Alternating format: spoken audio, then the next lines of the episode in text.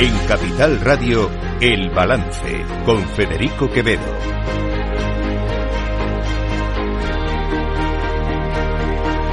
Señoras y señores, buenas noches, bienvenidos este miércoles 11 de octubre de 2023, son las 8, una hora menos en las Islas Canarias. Escuchan la sintonía de Capital Radio, esto es el balance, les invito a que nos acompañen desde ahora hasta las 10 de la noche aquí, eh, les vamos a contar toda la actualidad de, de esta jornada. Eh, miren, quiero quiero centrarme en algo eh, que estos días está siendo especialmente intenso desde el punto de vista del, del debate del debate político, ¿no? El fin de semana, en todo el maremag, follón, mogollón de, del ataque terrorista de Hamas en suelo israelí, se produjo un hecho que ya lo comenté ayer, pero que tiene muchas derivadas. Se produjo un hecho terriblemente dramático. Milicianos de, de Hamas entraron en, en, en un kibutz, en el kibutz de Kafaraza, en Israel, eh, asesinaron brutalmente a todas las familias y miembros de ese kibutz y decapitaron a un número no determinado, se hablaba de 40, pero pueden ser 15, 30, no se sabe, de bebés en sus cunas. Inmediatamente, desde algunos sectores de la extrema izquierda, se negó ese ataque, se negó que este hecho se hubiese producido. Nos enteramos de que este hecho, de que esto se había producido porque el ejército israelí condujo a una serie de periodistas hasta el propio kibbutz, eh, cuando ya lo habían, eh, habían recuperado los cuerpos, los periodistas pudieron comprobar cómo efectivamente eh, había cuerpos desmembrados, eh, personas a las que les faltaba eh, la, cabe la, cabeza habían sido decapitadas en ese en ese kibutz. Eh, no se vieron los bebés porque obviamente, en fin, no me quiero poner en el lugar de un de nadie que tenga que ver o asistir a semejante barbaridad. Produce una enorme desazón, eh, la sensación de que el, de que el ser humano puede llegar a ser tan tan cruel, tan miserable, como para, ter, como para cometer un crimen tan extraordinariamente atroz como ese, ¿no?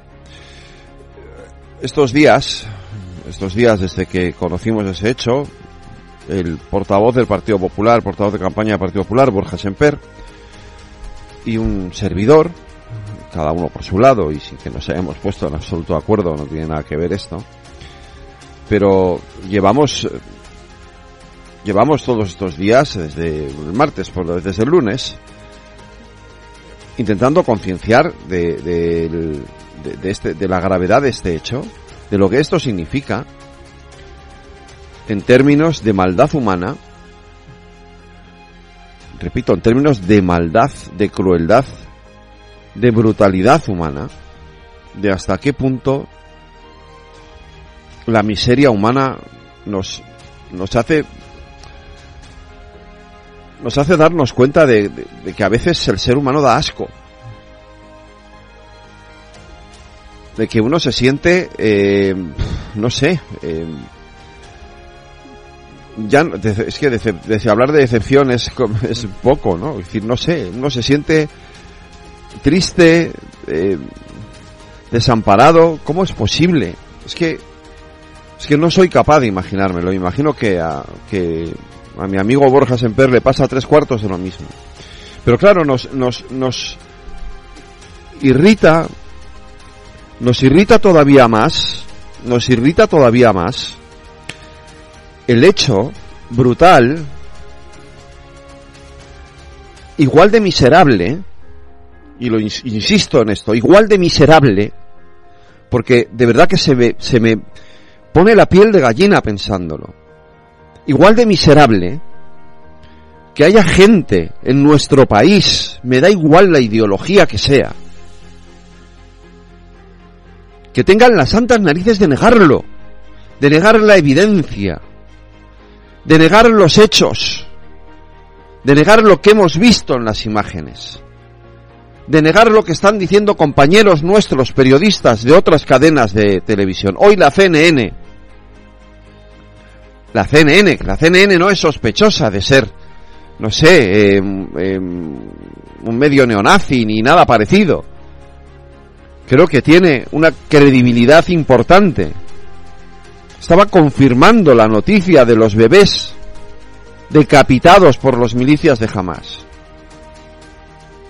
Pero es que esto es muy grave, porque negar la evidencia implica aceptar que estos bestias tienen razón. Implica aceptar que su forma de entender su relación con el resto de la humanidad es la de el asesinato es la de hacer desaparecer al contrario, es la de imponer una religión horrible, medieval, que destruye a la mujer, que no cree en la libertad, que asesina a aquel que es diferente, porque es gay, o porque es transexual, o porque es es que no somos conscientes de esto. Y cuidado, esto no tiene nada que ver, nada, ¿eh? Con el hecho de que el pueblo palestino tenga derecho a vivir, a tener un territorio, a poder vivir en paz y a poderse entender con sus vecinos. Esto no tiene nada que ver con denunciar las barbaries que haya podido cometer Israel contra el pueblo palestino. Nada. Cuidado, ¿eh? Nada que ver. Aquí estamos hablando de otra cosa, de otra dimensión. Y es una dimensión que tiene mucho que ver con la defensa de nuestra civilización occidental. Y yo no soy un apocalíptico en esto. Yo no creo que la llegada de marroquíes a España ni de cosas de estas vayan a acabar con nuestra civilización, por Dios, ni mucho menos. Pero esta gente, esta gente de la yihad, esta gente que decapita bebés, están dispuestos a lo que sea, a lo que sea, ya lo hemos visto, con tal de imponer su forma brutal, inhumana, de sin razón, de ver la vida. Yo soy algo más mayor, pero tengo hijos, y yo quiero que mis hijos vivan en un mundo en el que no no se les secuestre, se les viole y se les asesine por el hecho de, de no profesar una determinada religión. Yo quiero ese mundo. Y quiero que mis hijos construyan un mundo en paz. Quiero que mis hijos construyan un mundo en libertad. Quiero que mis hijos construyan un mundo en el que todos podamos entendernos, querernos, amarnos como queramos, sin tener que dar ni preguntar a nadie cómo queremos hacerlo, y quiero que mis compañeros de aquí, mucho más jóvenes que yo, la mayoría de ellos, construyan también ese mundo. Ellos tienen en su mano construir ese mundo. Pero construir ese mundo implica defenderlo a costa de los insultos, de los improperios que Borja Semper o yo estamos recibiendo estos días en las redes sociales. Yo me quedo con esto, fíjense, que decía hoy el exdirector general del CNI, Félix San Roldán, hablando de los jóvenes y del papel que tienen por delante. Veo a, muchísimas personas jóvenes aquí. Eh, os va a tocar vivir en un mundo que tiene que estar en orden para que las cosas vayan bien. Y eh, el pasar de un orden a otro a veces toma tiempo. Pero voy a contar lo que ocurrió cuando se presentó se presentó en Estados Unidos la estrategia de seguridad nacional. Eh, siempre se había hecho, el presidente iba a un portaaviones y allí detrás de 20 F-15 decía, y los Estados Unidos harán esto, harán lo otro. A continuación iba a West, o iba a West Point. este año lo ha hecho en Georgetown, en la universidad. Y ha sentado enfrente a, los, al faculty de Georgetown y para hasta llenar ese gran auditorio con todos los estudiantes, que tenían derecho a entrar en la sala en tanto en cuanto estuvieran más próximos a acabar sus estudios. Y al presentar la estrategia de seguridad nacional, esa que se habla de cooperación, de que hay que evitar la guerra, de que hay que muchos otros elementos como el cambio climático, etcétera, lo primero que dijo el, National Security Advisor del presidente de los Estados Unidos dijo, lo hago aquí porque os toca implantarlo a vosotros. Y eso es muy gráfico. Ya no son los soldados, dijo el presidente de los Estados Unidos, ni los portaaviones, ni los grandes eh, unidades militares las que van a tener la responsabilidad de implantar un orden mundial con los parámetros de esa estrategia de colaboración, cooperación, etcétera, etcétera.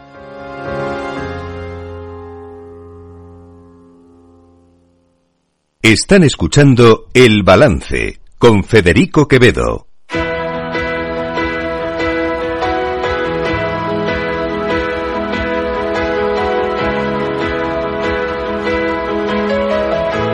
Las noticias de El Balance con Federico Quevedo, Aida Esquireg y Lorena Ruiz. Aida Esquireg, buenas noches. Buenas noches. Lorena Ruiz, buenas noches. Buenas noches. Lo más inmediato es que a las 8 de la tarde hemos conocido el contenido de las actas de la Reserva Federal de los Estados Unidos, Aida.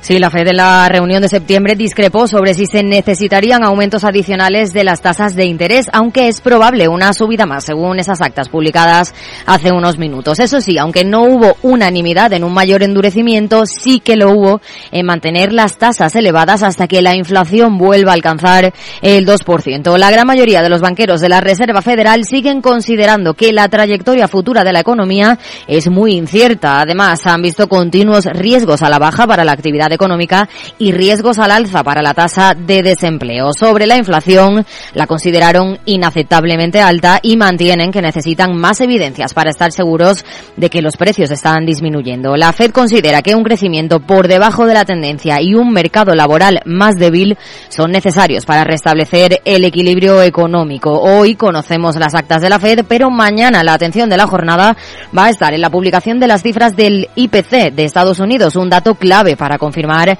las expectativas de que los tipos han podido tocar techo ya en la primera economía mundial. A esto se ha referido Candela Casanueva, gestora de fondos de renta 4, gestora, hace unos minutos en Capital Radio.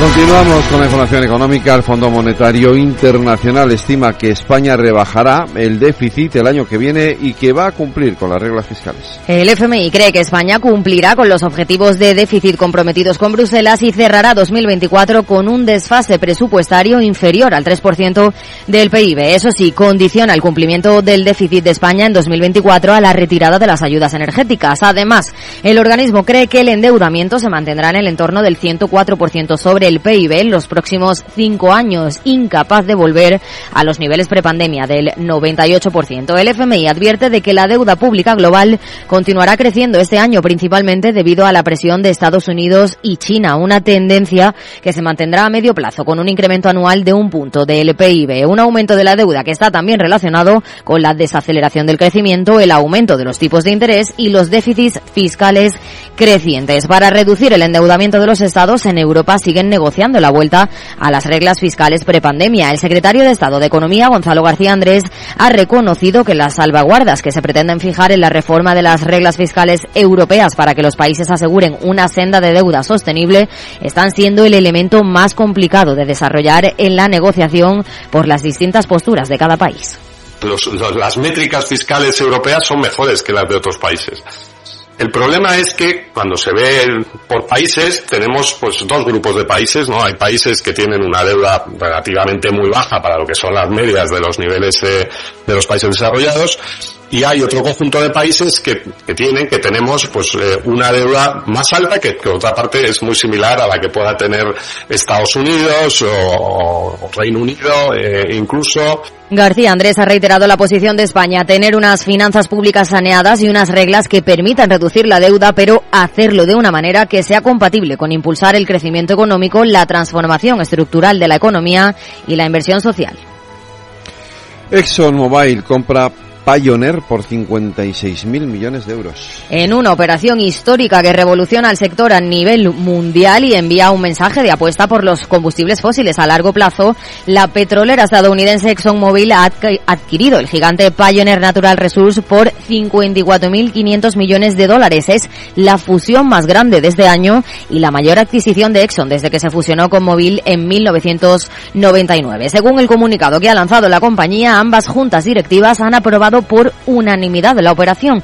A pesar de todo, queda por ver que los reguladores de Estados Unidos y de Europa vean con buenos ojos la unión de estas dos compañías. En caso de que esto suceda, las estimaciones de Exxon es que la unión se haga efectiva el primer semestre de 2024. El gobierno estima que las pensiones van a subir un 4% el año que viene, en 2024, Lorena. El Ministerio de Seguridad Social prevé que el gasto medio en pensiones sobre el PIB entre 2022 y 2050 quede en el 12,4% del PIB y se sitúe por debajo del umbral definido en la reforma aprobada el pasado mes de febrero. Además, en el marco macroeconómico prevé un crecimiento del PIB nominal interanual del 4,9% para el periodo entre 2023 y 2030. Por ello, se calcula una para revalorizar las pensiones en 2024 entre el 3,5 y el 4%. De acuerdo con el informe, el mayor gasto en pensiones se produciría a finales de la década de los 40 y en 2050 el gasto total en pensiones contributivas sería del 14,7% del PIB. Esto, según el Ministerio, no impedirá la sostenibilidad del sistema, puesto que las medidas aprobadas con la reforma reportarán el equivalente a un 1,8% del PIB en ingresos adicionales. A partir de este año, el gasto en, pensiones iniciaría una senda descendente gracias a las dinámicas demográficas no obstante, para que todo esto se cumpla, tendrá que darse un escenario en el que la economía crezca un 2,1% anual hasta 2040, que la inflación se mantenga en torno al 2% durante 40 años y que la tasa de paro caiga por debajo del 6% en 2045 y se estabilice a partir de entonces. Asimismo, deberá subir la tasa de fecundidad, aumentar la edad de jubilación de un gran número de personas y deberán llegar a España 250.000 inmigrantes cada año. Quinto día, cambiamos de asunto, quinto día de guerra en Israel. El ejército de Israel ha confirmado que sus fuerzas aéreas están atacando objetivos en la franja de Gaza, dicen, a una escala sin precedentes en medio de los combates desatados por los ataques masivos de Hamas. No obstante, desde Israel aseguran que ellos no actúan como la otra parte y no atacan a la población civil. El primer ministro del país, Benjamin Netanyahu, ha pactado junto con el dirigente opositor la creación de un gobierno de emergencia para unir fuerzas en la respuesta a los ataques de Hamas. Desde Gaza, por su parte, se han quedado sin electricidad ante la falta de combustible en la única central eléctrica del enclave palestino. Desde Palestina denuncian que esto pone en peligro la vida de 2,3 millones de personas y han emitido una alerta urgente para pedir ayuda a la comunidad internacional. Se trata de una guerra que desde que empezó el pasado sábado ha dejado a 1.200 israelíes y 900 950 palestinos sin vida. Y hoy se han reunido los eh, ministros de defensa en la cumbre de la OTAN. Una cumbre en la que ha aparecido por sorpresa el presidente de Ucrania, Volodymyr Zelensky, para recordar que el conflicto con Rusia continúa y que no solo hay que mirar a la guerra en Israel. Asimismo, ha mostrado su total apoyo a Israel y ha pedido a los líderes mundiales que no le dejen solo en este momento. Ha comparado además a los terroristas de Hamas con el presidente ruso, Vladimir Putin. Por su parte, el secretario general de la OTAN, Jens Stoltenberg, ha defendido el derecho a defenderse a Israel tras los ataques de Hamas con una respuesta proporcionada, le escuchamos en la voz de su traductor. Israel sí tiene el derecho a defenderse. Han sufrido un ataque terrorista eh, terrible este fin de semana donde han muerto eh, miles de civiles. Israel tiene el derecho a defenderse de este tipo de ataques terroristas.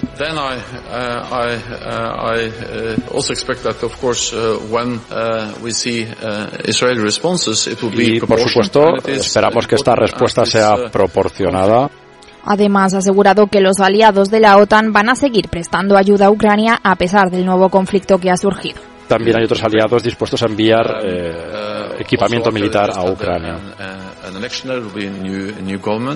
En Eslovaquia va a haber un nuevo gobierno, como usted ha mencionado, pero yo estoy convencido de que los aliados de la OTAN van a seguir prestando apoyo a Ucrania, porque esto eh, es en beneficio de nuestros intereses y de nuestra protección.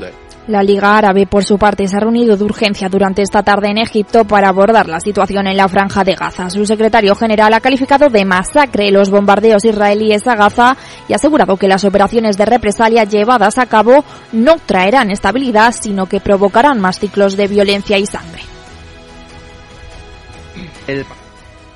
Y en España ya ha llegado el primer avión con evacuados, mientras que se ha confirmado el fallecimiento de uno, de, bueno, una en este caso, de los desaparecidos. Ahora mismo está volando rumbo a España el segundo avión con 220 evacuados desde Israel. El primero ha aterrizado esta madrugada en la base aérea de Torrejón con otros 200 ciudadanos españoles. Por su parte, el Ministerio de Asuntos Exteriores ha informado del fallecimiento de la joven hispano-israelí Maya Pillalobo, que se encontraba realizando el servicio militar cerca de la franja de Gaza cuando comenzaron los ataques de Hamas. En la información nacional, Sumar ha adelantado que el PSOE tiene su propia propuesta de amnistía, mientras que los socialistas siguen evitando hablar del tema. El negociador de Sumar para la investidura, Jaume Asens, ha asegurado que desde su partido informaron al PSOE sobre el dictamen jurídico de la amnistía que presentaron ayer. Además, asegura que en Sumar asumieron propuestas de modificación de los socialistas, aunque dice el PSOE tiene su propia propuesta y es diferente a la de Sumar. Lo ha dicho en una entrevista para Televisión Española. El Partido Socialista se enteró antes de, esta propuesta. Esta propuesta la hemos discutido con el Partido Socialista, que nos hicieron propuestas de, modificación del redactado mm, y eh, muchas las asumimos. Y también esta propuesta la discutimos con, con Junts, eh, también discutimos su, su propuesta. Asens ha explicado que la ley debe ser bidireccional y amnistiar no solo a los independentistas, sino también a los policías que participaron en las cargas del 1 de octubre. Asimismo, ha excluido de la ley a Laura Borras o a Jordi Pujol, ambos condenados por corrupción, y ha explicado que si finalmente se aprueba la ley, el expresidente catalán Carles Puigdemont podría presentarse a unas nuevas elecciones en Cataluña. Desde el Senado, sin embargo, echan el freno a la amnistía. El presidente de la Cámara Alta, Pedro Royan, ha advertido en la COPE que con la mayoría absoluta del partido Popular en el Senado tienen competencias para buscarle las cosquillas al gobierno y dilatar la ley de amnistía en el Senado, eh, independientemente, aunque fuese por un procedimiento de lectura única y procedimiento de urgencia, la Constitución determina que ha de pronunciarse en un plazo no superior a los 20 días. Consiguientemente, con el respaldo y el apoyo del Grupo Parlamentario Popular, la iniciativa decaería, sería tumbada y sería devuelta en este caso al Congreso, donde hay sí, previsiblemente, la mayoría del Partido Socialista y de sus socios de gobierno podrían levantarla. Pedro Sánchez ha continuado, ha continuado, hoy su ronda de contactos con los grupos para la investidura. Lo ha hecho con Coalición Canaria, con UPN y con Esquerra Republicana. El candidato a la investidura sigue sin afianzar nuevos votos a favor. El primero en reunirse ha sido el portavoz de Unión del Pueblo Navarro, Alberto Catalán, y ha reiterado su no a la investidura de Sánchez por las concesiones a los nacionalistas solamente para conseguir sus votos y mantenerse en el poder, dice, entre ellas la amnistía. Desde Unión del Pueblo Navarro le hemos reiterado al señor Sánchez nuestro voto negativo al proceso de investidura de su candidatura a la presidencia del Gobierno. Y sobre todo porque tenemos muy claro que en España no puede ser eh, gobernada por aquellos que quieren acabar con ella.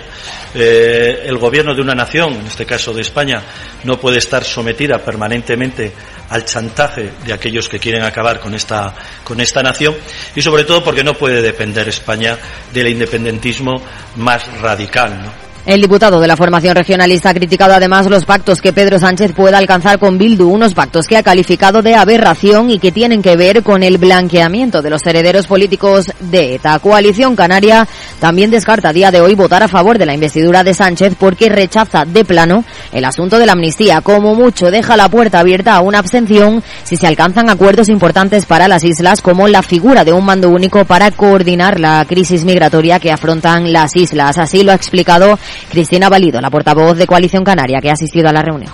No van a tener nuestro voto afirmativo a fecha de hoy. Nosotros no vamos a apoyar la investidura. Y digo a fecha de hoy porque han insistido en mantener una negociación a la que nosotros no nos vamos a negar, pero sí hemos advertido que para nosotros el asunto de la, amnistía, que hemos rechazado de, plano, eh, establece una dificultad muy importante para eh, acordar ningún sí a la investidura. Según la diputada, la abstención se decidirá en la mesa negociadora si se resuelve la agenda canaria y los asuntos de inmigración, pero eso sí, deja tendido un puente ante posibles síes a otros proyectos y presupuestos en la futura legislatura. El último en reunirse con Pedro Sánchez ha sido el portavoz de Esquerra en el Congreso, Gabriel Rufián. El republicano ha dejado claro que no están de acuerdo con cerrar ya un acuerdo de legislatura como pretende Sánchez y ha incidido en que los votos de Esquerra se sudan entre las exigencias de Esquerra solo para la investidura, amnistía, referéndum y agenda social, donde se incluye la reforma de la financiación autonómica y el traspaso de las competencias de Rodalíes. Nuestras condiciones son, son eh, exigentes, pero razonables. Entendemos que son además condiciones, peticiones que no son tanto de partido, sino de país. Primeramente estaremos hablando de, una reparación en torno a lo que sucedió o a, todo lo que sucedió a posteriori del 1 de octubre. Estamos hablando de la amnistía, votar y como tercer, eh, tercera exigencia, tercera petición, eh, tercera carpeta sería el día a día de la gente, mejorar el día a día de la gente. Antes de la reunión, Pedro Sánchez ha mantenido una conversación telefónica con el presidente de Esquerra Republicana, Oriol Junqueras, que le ha pedido avanzar en sus demandas para apoyarle en la investidura. El portavoz del PSOE en el Congreso, Pachi López, insiste en lograr un acuerdo con Esquerra. Eh, la voluntad de, de, de seguir hablando sobre cuestiones concretas, ha hablado de, de carpetas a partir de, de, lo que ya venimos hablando para conseguir ese acuerdo. Es decir, eh, todos los grupos aportan lo que son sus orientaciones, sus indicaciones, sus propuestas para tratar en las negociaciones, pero nosotros también. Es decir, porque parece que el gobierno de progresista va a girar solo en torno a una cosa. Además, no ha descartado que el presidente del gobierno en funciones vaya a llamar al expresidente catalán y líder de Junts, Carles Puigdemont. Solo ha afirmado que no le consta. Y terminamos conociendo lo que ha ocurrido en los mercados financieros, Aida. El IBEX 35 y el resto de bolsas europeas resisten. Los selectivos del viejo continente han empezado la sesión con caídas, pero han conseguido cerrar con subidas en su mayoría. El peor ha sido el CAC francés, recortando un 0,44% por las caídas del gigante del lujo Louis Vuitton. La bolsa española ha despedido la sesión con un ligero avance del 0,09% hasta los 9.360 puntos. Inditex ha destacado entre los valores más bajistas de la sesión, con recortes del 2,45%. En la parte alta del selectivo, valores como Acción Energía, Solaria y Redella. El resto de bolsas europeas han despedido la sesión con signo mixto.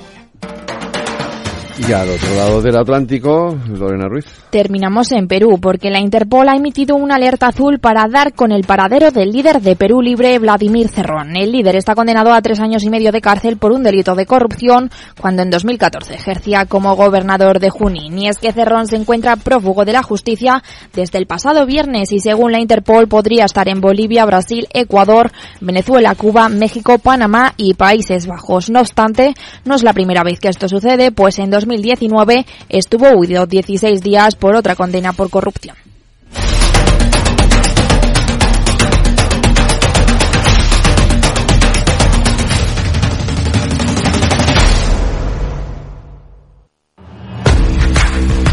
Oye, pensando cómo ahorrar en momentos como este con los precios por las nubes. Y todavía no conoces XTB, una nueva forma de invertir pensada para todos. Desde solo 5 euros y cero comisiones hasta 100.000 euros al mes para invertir en acciones y ETFs. Con XTB tu dinero está depositado en bancos españoles y tu broker es uno de los más respetados del mundo, regulado por la CNMV y los principales organismos internacionales. Y con oficina propia en Madrid desde el año 2008. Entra en xtb.com. Recuerda, xtb.com. A partir de 100.000 euros al mes la comisión es del 0,2%, mínimo 10 euros. Invertir implica riesgos.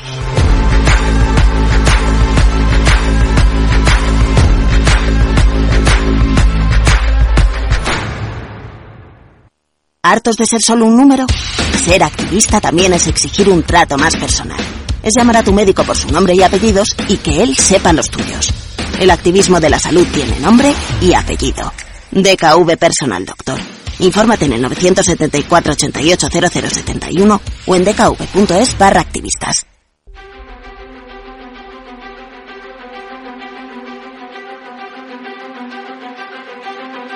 Cada día en el balance nos detenemos en lo más destacado de la actualidad económica y lo diseccionamos en la lupa de Laura Blanco.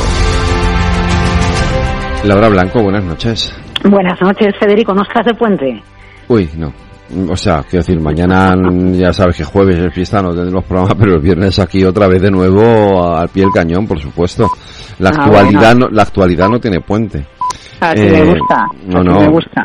y las guerras no tienen puente, ni, ni La la, amnistía, ni la política no tiene puente. Bueno, la política a veces sí tiene, pero bueno, en fin, en cualquier Oye, caso. ni, ni, ni, ni la industria de la defensa protagonista de las próximas horas. Eh, Oye, ni, ni el ocio y el lujo, ¿eh? que Tampoco. también son protagonistas. ¿Quiere- ¿Quieres que empecemos por esto último? Porque me tiene sorprendido. Yo no sabía que, que, que decir, normalmente el lujo es algo que siempre suele resistir.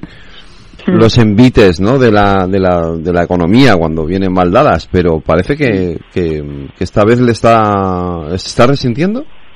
Bueno, pues algo así podríamos decir, o se está enfriando, ¿no? A lo mejor más Sí. que resentirse es enfriarse. Date cuenta que cuando eh, acaba la pandemia tenemos muchísimas ganas de consumir. Sí. Hay una euforia de consumo y esto se refleja también en el mercado de lujo, que como bien dices es un mercado por eh, el tipo, el perfil de cliente de elevado poder adquisitivo que eh, aguanta muy bien las situaciones convulsas en lo económico, ¿no? Bueno, salimos de la pandemia, eh, estamos en un entorno, eh, eh, bueno, pues de ganas de consumir y eso se traduce también al sector de lujo, de tal manera que el gigante del lujo mundial, Louis Vuitton, es que decir Louis Vuitton es decirlo todo, ¿eh? Claro. Es decir, eh, Christian Dior, Tiffany, eh, eh, Kenzo, Loewe, la propia Louis Vuitton, Marc Jacobs, Givenchy, to- bueno, una barbaridad de enseñas.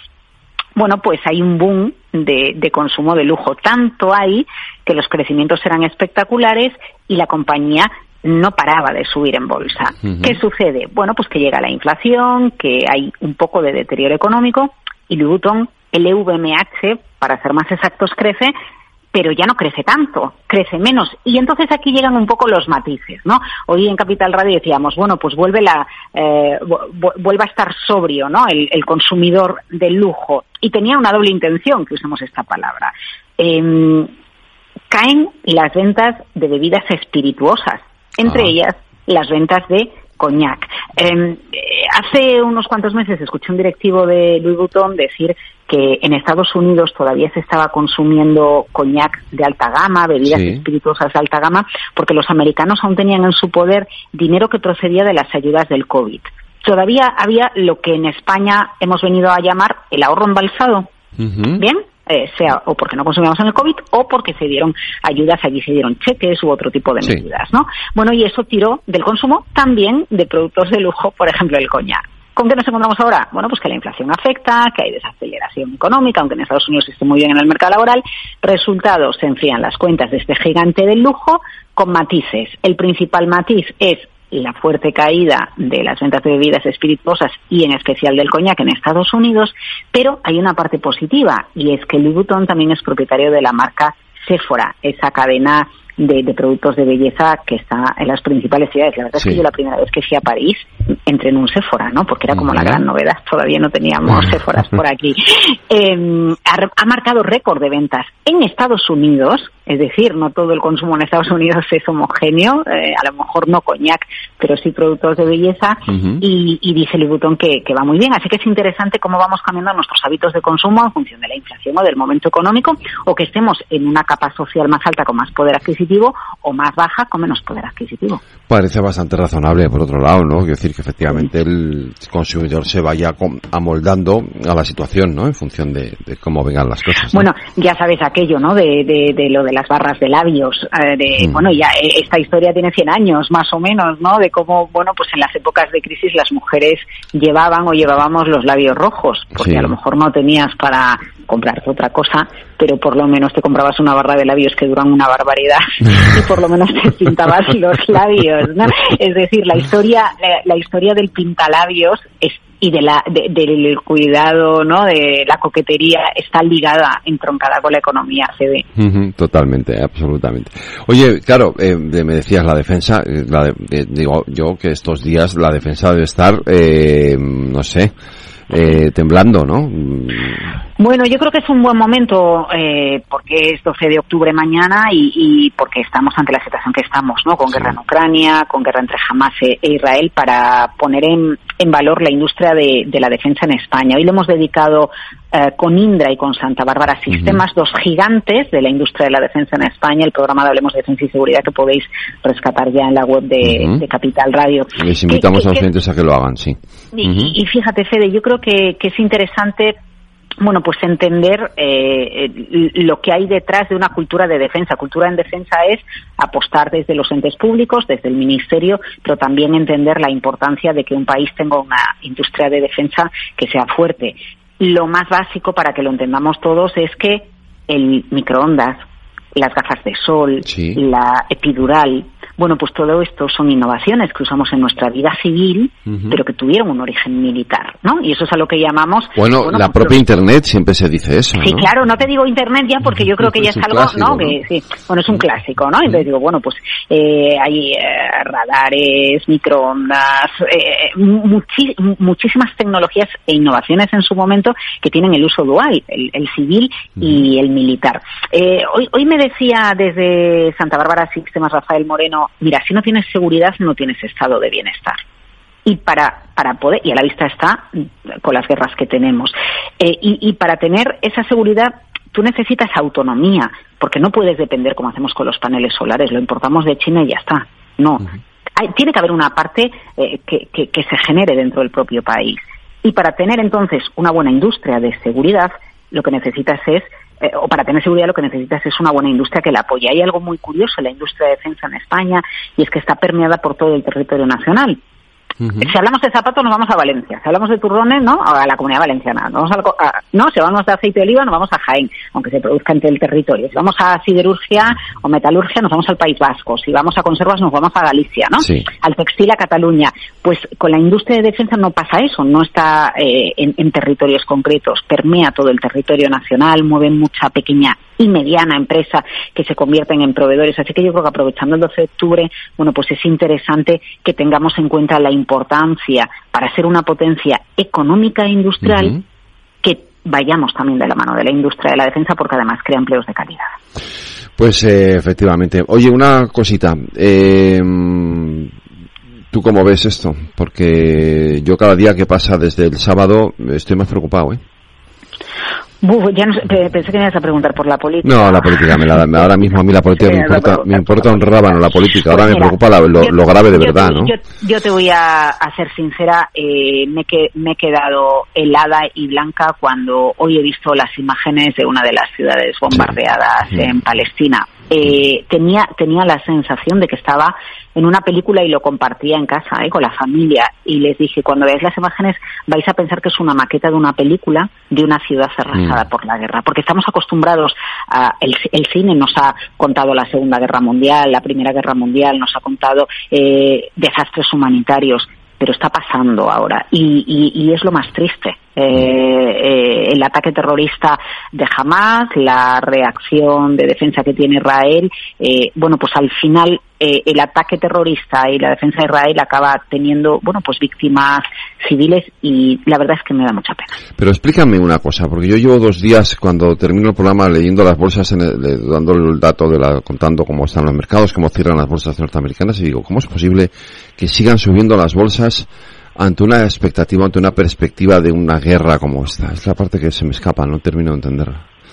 Bueno, porque yo creo que no acaba de estar claro que la guerra vaya a escalar allende los países afectados en la zona. Mm. Eso por un lado no está claro, porque eso es lo que acabaría de afectar de todo eh, al gas por un lado, que ya se ha tensionado mucho esta semana, o al petróleo por otro, que también se ha tensionado. También se ha tensionado sí. eh, a ver, ven, ven, aunque la relación ahora era mucho más tranquila, fue brutal el enfrentamiento que tuvieron en 2007 eh, también Israel y, Palestina. Entonces, yo creo que, como ha ido sucediendo con algunas desgracias, se van interiorizando y ya forman parte de los riesgos con los que estábamos contando. Y ahora el mercado, pues, se mueve más por donde, por, por dónde van a ir los tipos de interés, por si se para aquí, cuando da la sensación de que se paran aquí los tipos de interés, entonces los mercados eh, suben, cuando hay expectativa de que, de que los tipos de interés van a seguir subiendo, pues las bolsas caen, porque eso también va a acabar afectando a la financiación de las empresas, va a acabar teniendo consecuencias negativas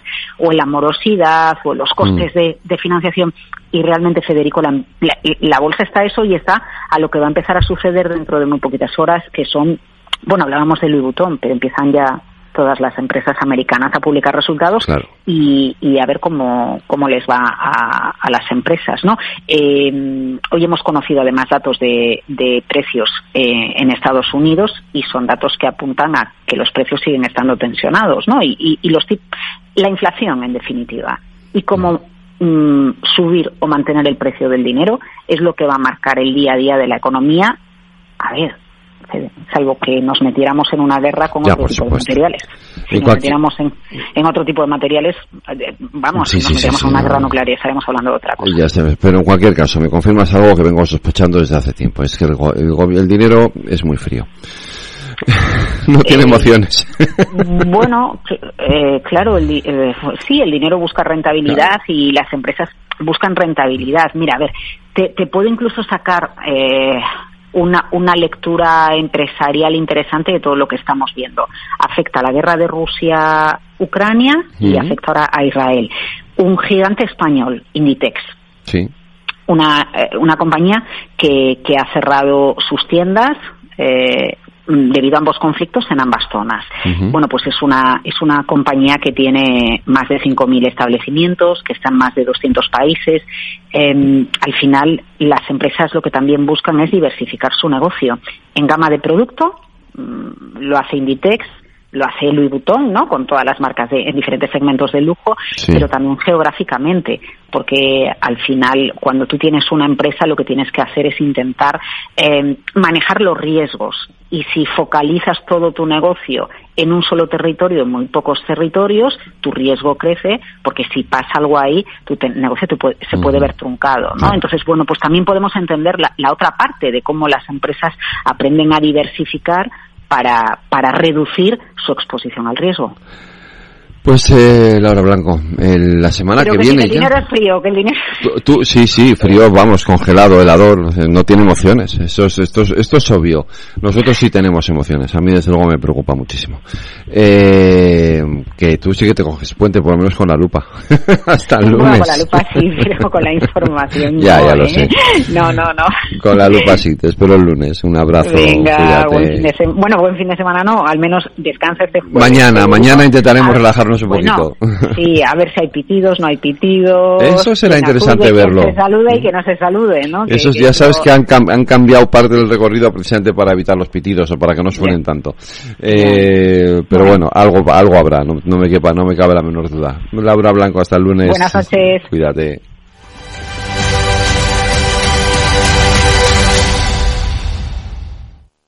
Este es un mensaje para todos los oyentes de radio y es solo para decir gracias. Gracias por dedicarnos tres horas cada día. Gracias por escucharnos en casa, en el coche, en el trabajo, en un móvil o donde sea, en directo o en podcast. Gracias por tu fidelidad, porque gracias a ti, la radio sigue siendo un gran medio, el más creíble, en el que más confías y el que mejor te informa y entretiene. El medio del día a día, de la actualidad al instante y que te acompaña siempre estés donde estés. Radio Value, la Asociación de Radios Comerciales, te da gracias a ti. El balance de los deportes. Alex Domínguez, buenas noches. Hola, muy buenas noches, Federico. Oye, vamos a empezar por el tenis, porque ayer que eh, comen- os come- comentábamos que, bueno, que no tendría problema Alcaraz en superar eh, el partido, pero sí, los ha tenido. Pues sí, finalmente ha caído por 7-5, 2-6 y 4-6 el tenista murciano ante Dimitrov. eh, que bueno, pues es un jugador que, que también está en auge, el eh, búlgaro, que, que despliega un gran tenis.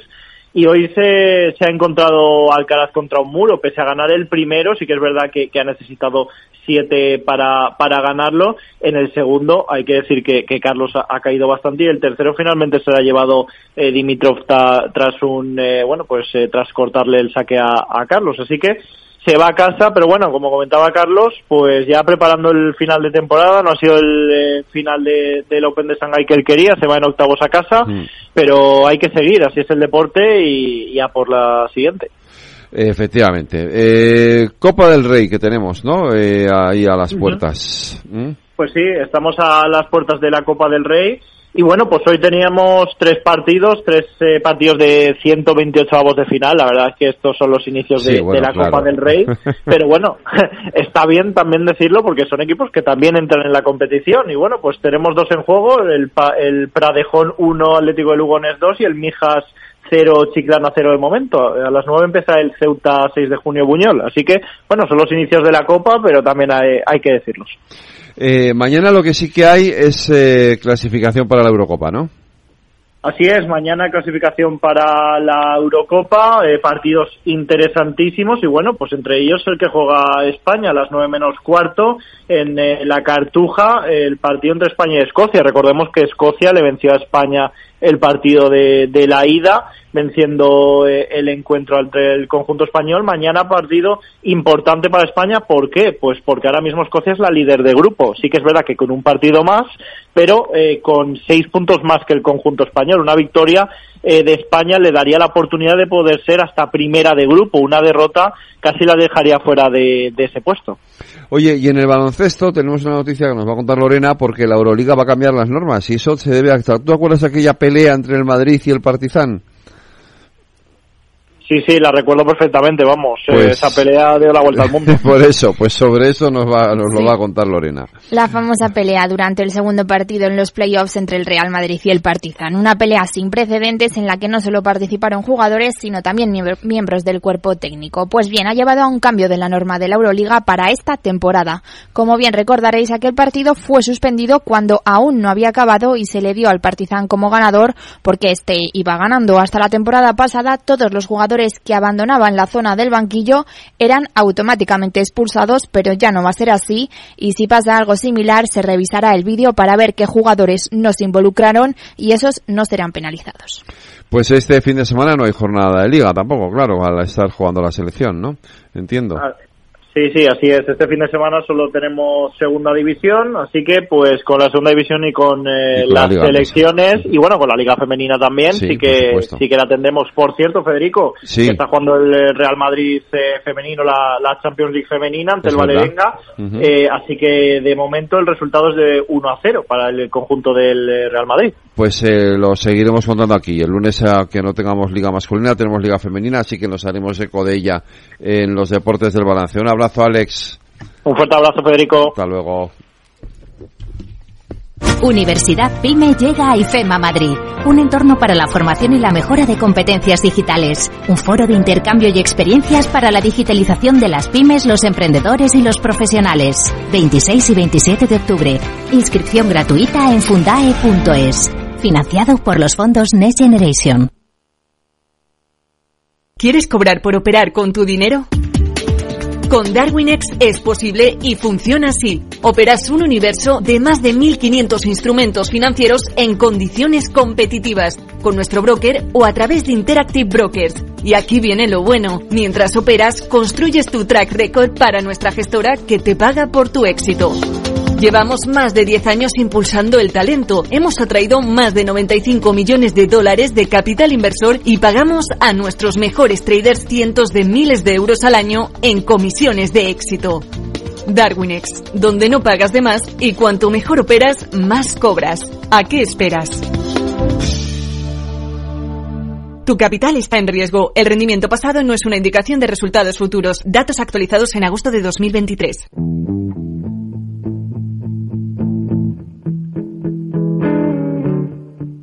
La tertulia de El Balance con Federico Quevedo.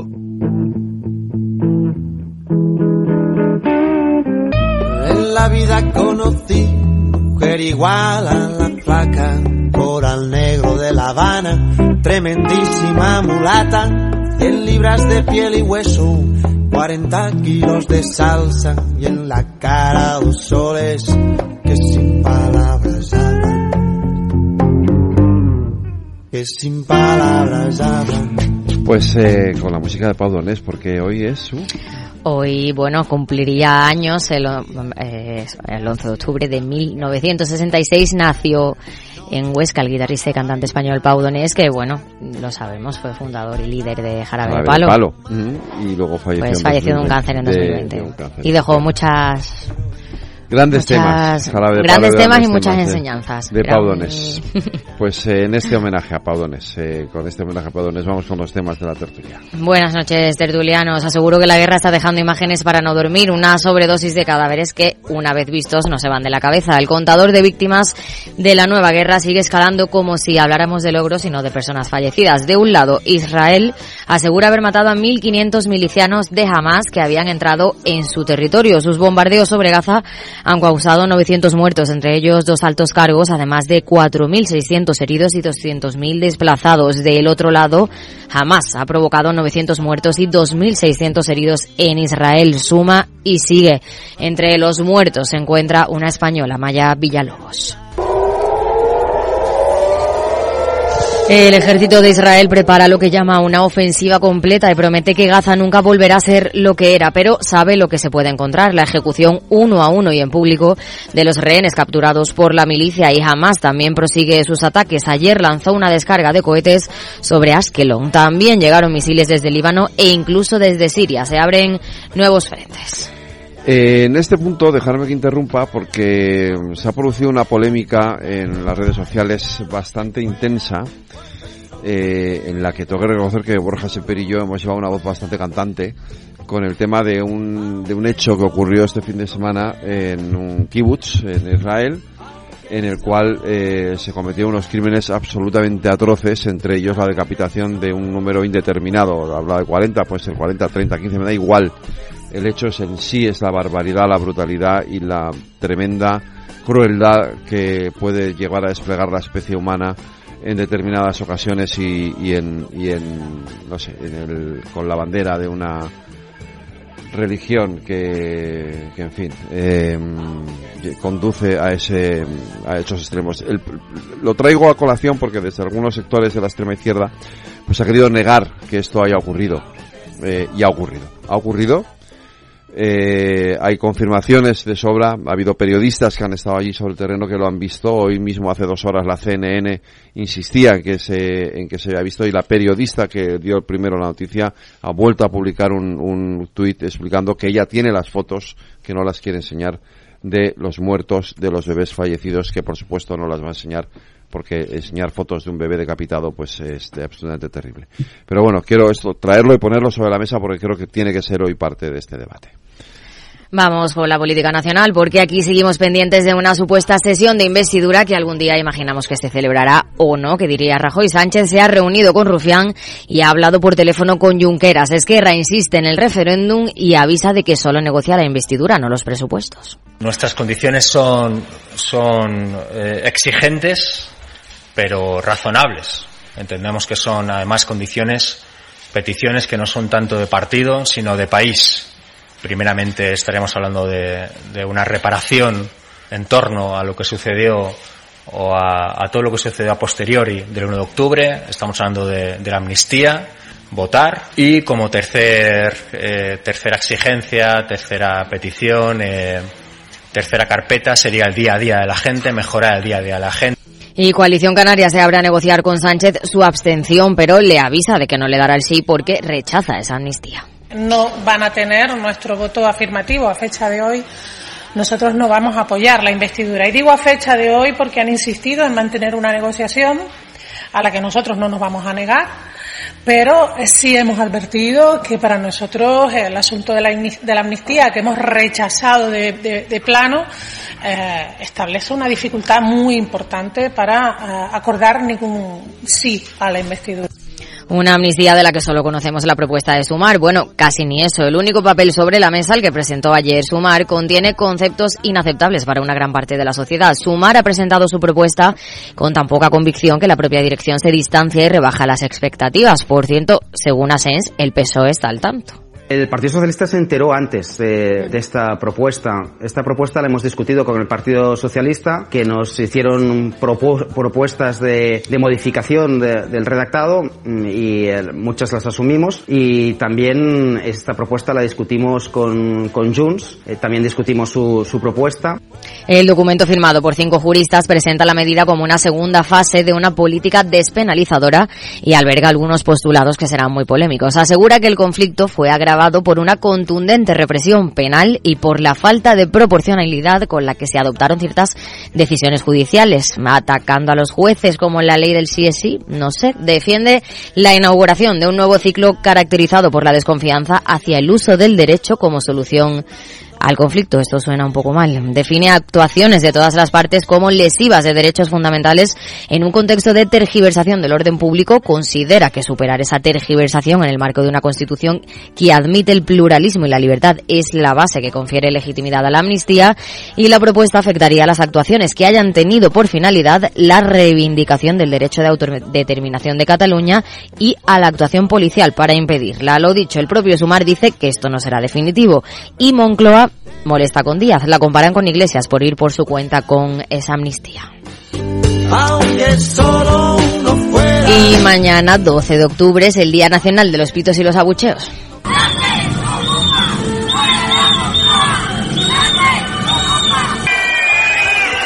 Perdón, el Día de la Hispanidad. Sánchez retira el desfile del 12 de octubre de la Castellana. En ese lugar, las autoridades son blanco fácil de las pitadas, así que el Ministerio de Defensa ha cambiado ahora la ubicación del acto central al Paseo del Prado. Allí estará la tribuna de autoridades, justo en la Plaza de Neptuno, una zona abierta y en la que el público probablemente estará situado a mayor distancia. ¡Viva el vino! Pues como estamos a punto de irnos a publicidad, un comentario muy breve, Mundo, sobre lo que va a pasar mañana. lo que va a pasar mañana, Dios lo sabe, ¿no? Hombre, yo desde luego de lo que va a pasar mañana en el desfile, yo he ido muchos años, eh, no solo de político, sino también de ciudadano, me gustaría que por una vez, la verdad, no se oyeran pitos, lo digo sinceramente. Me fastidia tanto cuando se pita a uno como cuando se pita a otro. Y como se pita a todos, porque al final siempre se presentan allí personas que tienen ganas de abuchear a uno o a otro, pues en fin, será que yo soy de centro y no me gusta que, se pite a nadie. No, que no es apropiado para ello, ¿no? Claro. Me gustaría que llegara pronto esta vez el presidente. Eso sí. Y no, y, no, y no vaya después que el rey, que no, no es lo habitual y el año pasado ya vimos esas imágenes.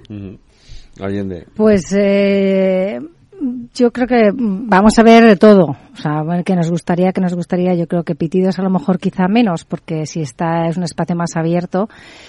Eh, lo que pasa es que yo no dejo de pensar en la sevillana española que ha sido asesinada, no fallecimiento, si no utilizo la palabra, lo digo. Pero eso, eso, eso vamos a eh, sobre lo de mañana, Isa.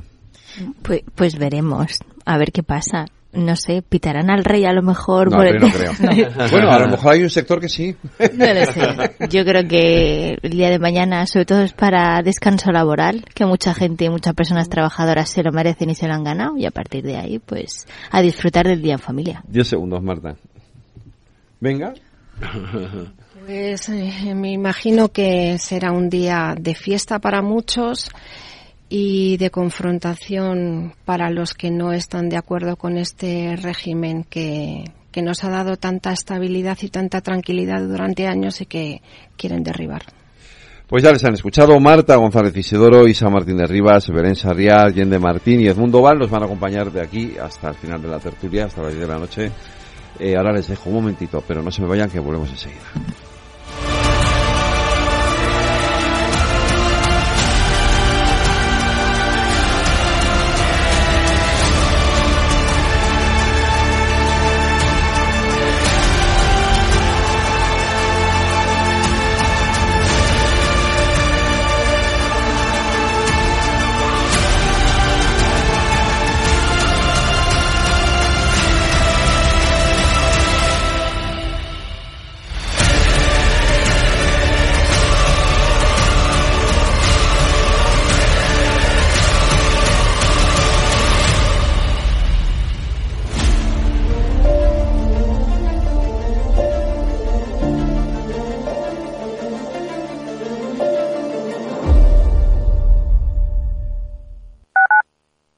Capital Radio, Madrid, 103.2 FM. Capital Radio lanza el nuevo formato de Cripto Capital, todos los lunes a las 3 de la tarde con el maestro de trading algorítmico Carlos Puch Sajibela. Lo que nadie te cuenta, escúchalo en Cripto Capital. Te quiero de colores.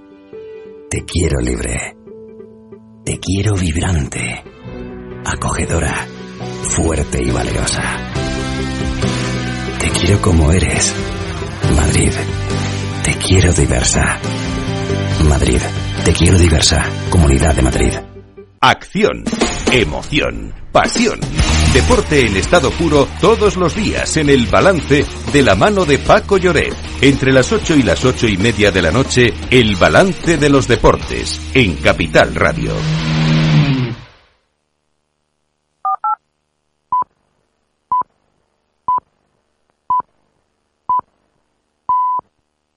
La tertulia de El Balance con Federico Quevedo.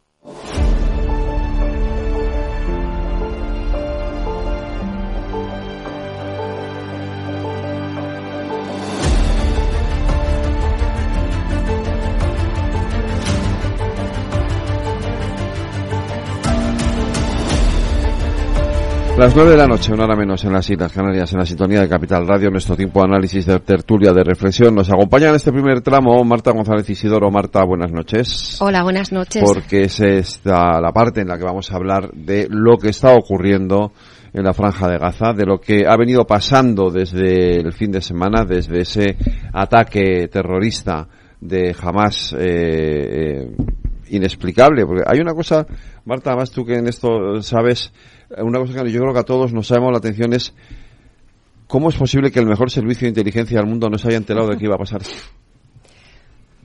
Es la pregunta que se viene haciendo toda la semana, que yo me hice a los 10 minutos de empezar el,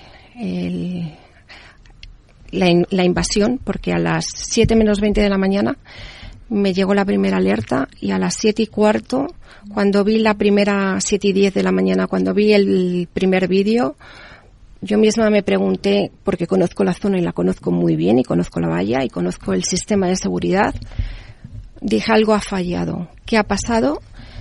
Y no sé si, y, toda esta semana eh, yo creo que nos estamos todos haciendo la pregunta de si han fallado los sistemas de inteligencia o de seguridad o ha fallado la parte política que no ha querido atender las alertas de seguridad que eh, veníamos, y digo veníamos porque me incluyo, veníamos alertando desde hacía mucho tiempo y muchos meses sobre las posibilidades de un conflicto eh, cruzado entre la franja de Gaza, em, en la zona norte con, con Hezbollah y con, con Cisjordania, porque había una concatenación de hechos que favorecían un, un, ataque coordinado en las tres eh, zonas, entre, las, entre el triángulo, ¿no? Por un lado, la polarización política israelí que se, que se vive en la sociedad israelí, no solamente a nivel político dentro del gobierno y, y entre el gobierno y la oposición, sino también a nivel político la degradación mm, eh, de la convivencia que se venía viendo en la sociedad israelí desde, desde el último año, pero sobre todo los últimos seis meses. Y eso era una ventana de oportunidad que estábamos hartos de avisar los analistas para los movimientos islamistas, para los movimientos terroristas, para, lo, para los proxies de, de, Irán y para todos los actores de la región que ven, que estaban viendo cómo la posición geopolítica de Israel a partir de, los acuerdos de Abraham eh, estaba favoreciendo una posición, estaba eh, favoreciendo un diálogo con el mundo suní que ponía en duda el, la postura de Irán y del arco chií que se estaba en paralelo construyendo. Y en, y en tercer lugar, la propia debilidad de la autoridad palestina. Las rivalidades entre eh, los movimientos palestinos, la infiltración de Hamas, de la yihad, incluso de células de Hezbollah en la zona de Cisjordania. Yo he vivido este verano las operaciones antiterroristas en Jenin y en, Tulkaren. A mi hija eh, quedó mm, atrapada en, Belén. Y, es que se veía lo que no, lo que nadie pudo eh, prever fue la violencia y la contundencia con la que se rompió la valla, que yo no sé si fue un fallo de seguridad porque se inhabilitaron eh, las. Quiero decir una cosa. Esa valla eh, está muy protegida desde el punto de vista tecnológico, pero es vulnerable. O sea, cualquier eh, cualquier em, dispositivo que dependa de, seguridad que dependa solo y exclusivamente de la tecnología es vulnerable. En el momento en que hay un ciberataque o en el momento en el que una acción híbrida, que es lo que ha pasado con los parapentes y con esta gente, pues con eh, inhibidores eh, destruyen las torres de control. Y eso es lo que creo que ha pasado. Además, otra cuestión, y es que estaba el ejército, el gobierno, tan centrado en las operaciones antiterroristas en Cisjordania que desde mi punto de vista y lo y vamos es que estoy absolutamente segura se descuidó la zona de Gaza porque se pensó que jamás estaba neutralizado. Porque la operación de esta primavera fue contra la yihad islámica no fue contra Hamas entonces Israel está acostumbrada a tener de forma muy recurrente este tipo de actividades y bajo la guardia. El mundo, Belén, eh, Allende, Isa, podéis intervenir, ¿eh? O sea, que, le, preguntamos a Marta, que es la que sabe, pero... pero... Es que esta pregunta es muy recurrente, ¿no? La de, nos creemos que los servicios secretos son todopoderosos, ¿no? Estamos muy influenciados por las películas del cine norteamericano y todas estas cosas y y nos ha pasado también en España, ¿no? Con los atentados del 11M y pasó con los atentados del 11S, eh, de las torres, etcétera. Y bueno, pues esto nos debe hacer ver y, agradezco mucho a Marta esta exposición que ha hecho tan tan correcta, ¿no? Tan tan analítica, tan científica, tan racional. Nos tiene que hacer ver, mm, pues en primer lugar, que no somos invulnerables, que los europeos tendemos mucho a pensar en nuestra propia invulnerabilidad, ¿no? Nadie nos puede hacer daño. Pero luego, en segundo lugar, también, bueno, que las administraciones públicas, los servicios secretos están o dan para lo que dan, pero mm. hay momentos en los que ya eh, no llegan a más, ¿no? Mm, es triste lo que dices, efectivamente también, que muchas veces nos lo planteamos. Yo he trabajado mucho eh, aquí en España con asuntos que llevaba el Centro Nacional de Inteligencia. Eh, si los fallos son de los agentes operativos, si los fallos son de inteligencia de verdad, en sentido estricto, o son, digamos, los, los vamos a decirlo en tono coloquial, los cernícalos de los políticos, los que, los que, los que existiendo, como tú bien has expuesto con claridad meridiana, ¿no? Tantas alertas, tantos warnings, sin embargo, yo me sigo peleando, pues como estaba Netanyahu, por el tema de haber si controlo al Poder Judicial y a mí lo demás, pues bueno, que se encarguen otros, ¿no? Eso da un cierto pavor, ¿no? Eh, el poder sospechar, no digo, no digo que sea verdad, ¿no? Pero sospechar de una cierta irresponsabilidad a lo mejor de la clase política con respecto a las alertas de seguridad. Mira, contestando lo que acabas de decir, que va la línea, mi línea argumental va por ahí. En todos los países eh, del mundo, en, Occidente particularmente porque tenemos eh, esa, esa visión de lo que es el Estado, las instituciones, etcétera. Israel no es ajeno. Eh, se ha producido la, eh, la llegada al poder desde hace unos años de gente muy incompetente, gente muy absolutamente inútil en Israel también. Entonces, tenemos, y, y, en el ámbito de la seguridad. No estoy hablando en el ámbito militar ni en el ámbito de, de los consejeros, no. Pero en los puestos eh, intermedios, pero que son importantes porque filtran información, hay personajes de una baja cualificación porque son por cuota. Y es que el problema en Occidente es que tenemos metida en la cabeza que, la, que, los puestos tienen que estar ocupados por cuota. Da igual que sean mujeres, eh, por raza, por lo que sea. Y allí metieron la cuota de también de los partidos políticos.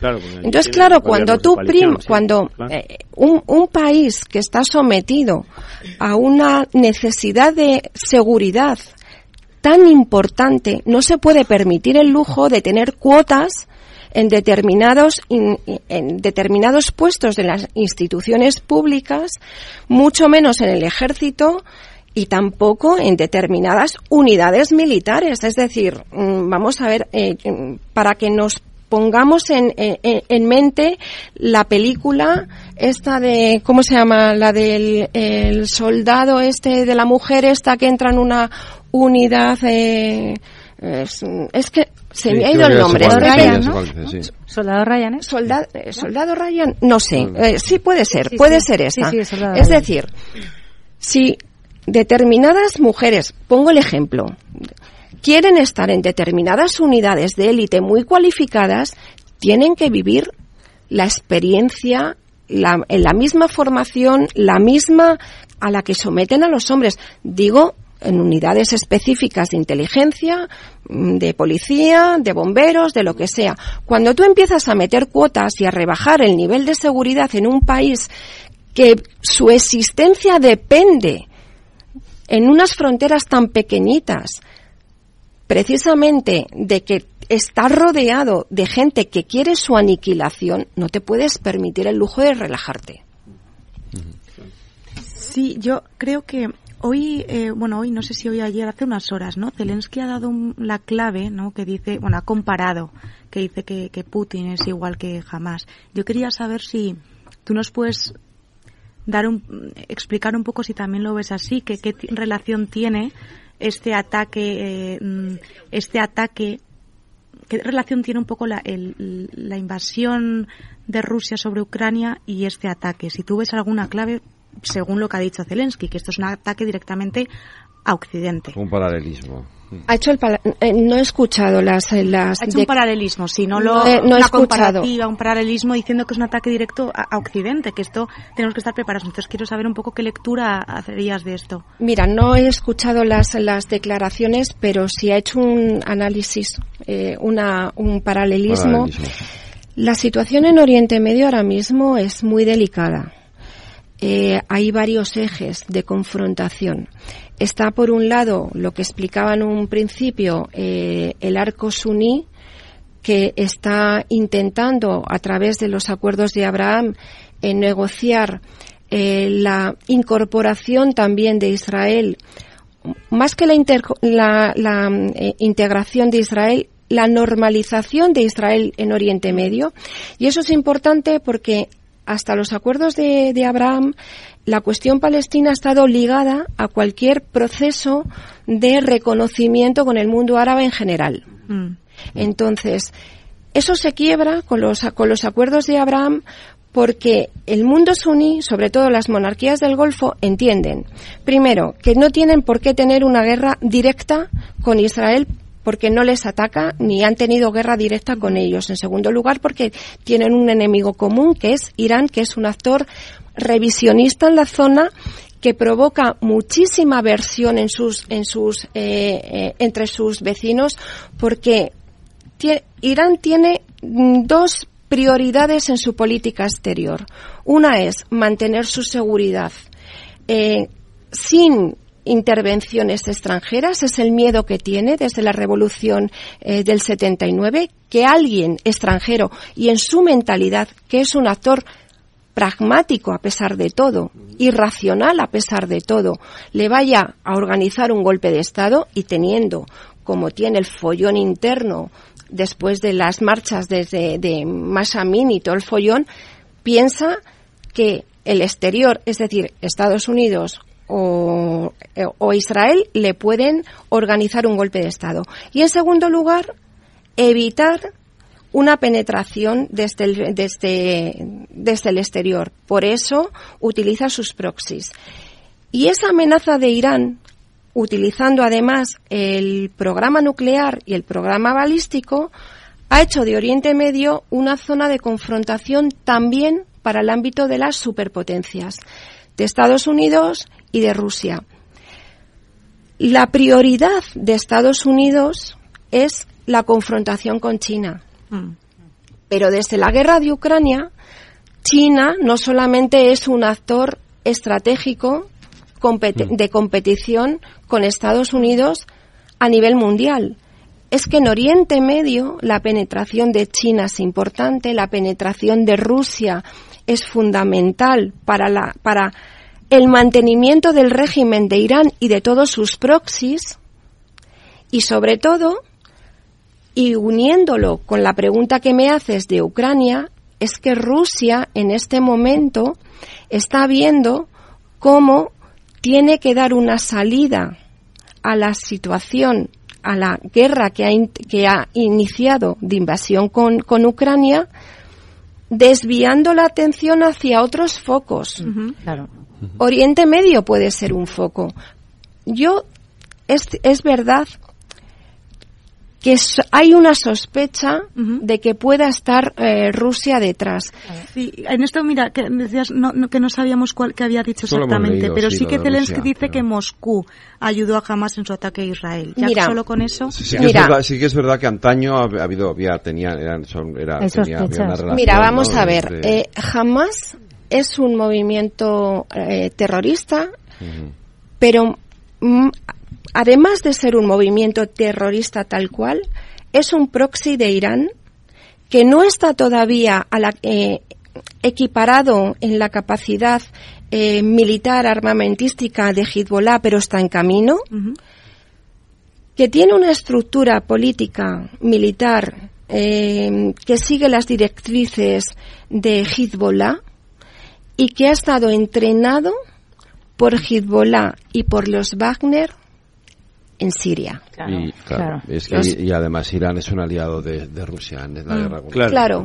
Y es que tenemos, tenemos además la, digamos que el conflicto de Ucrania se ha trasladado en este momento al Mediterráneo occidental, porque ya tenemos dos barcos, dos eh, eh, portaaviones eh, militares norteamericanos defendiendo la costa del Mediterráneo como una forma de decirle a Irán, eh, no voy a intervenir porque sería una guerra directa con Estados Unidos, pero aquí estoy yo. Mm. Allende.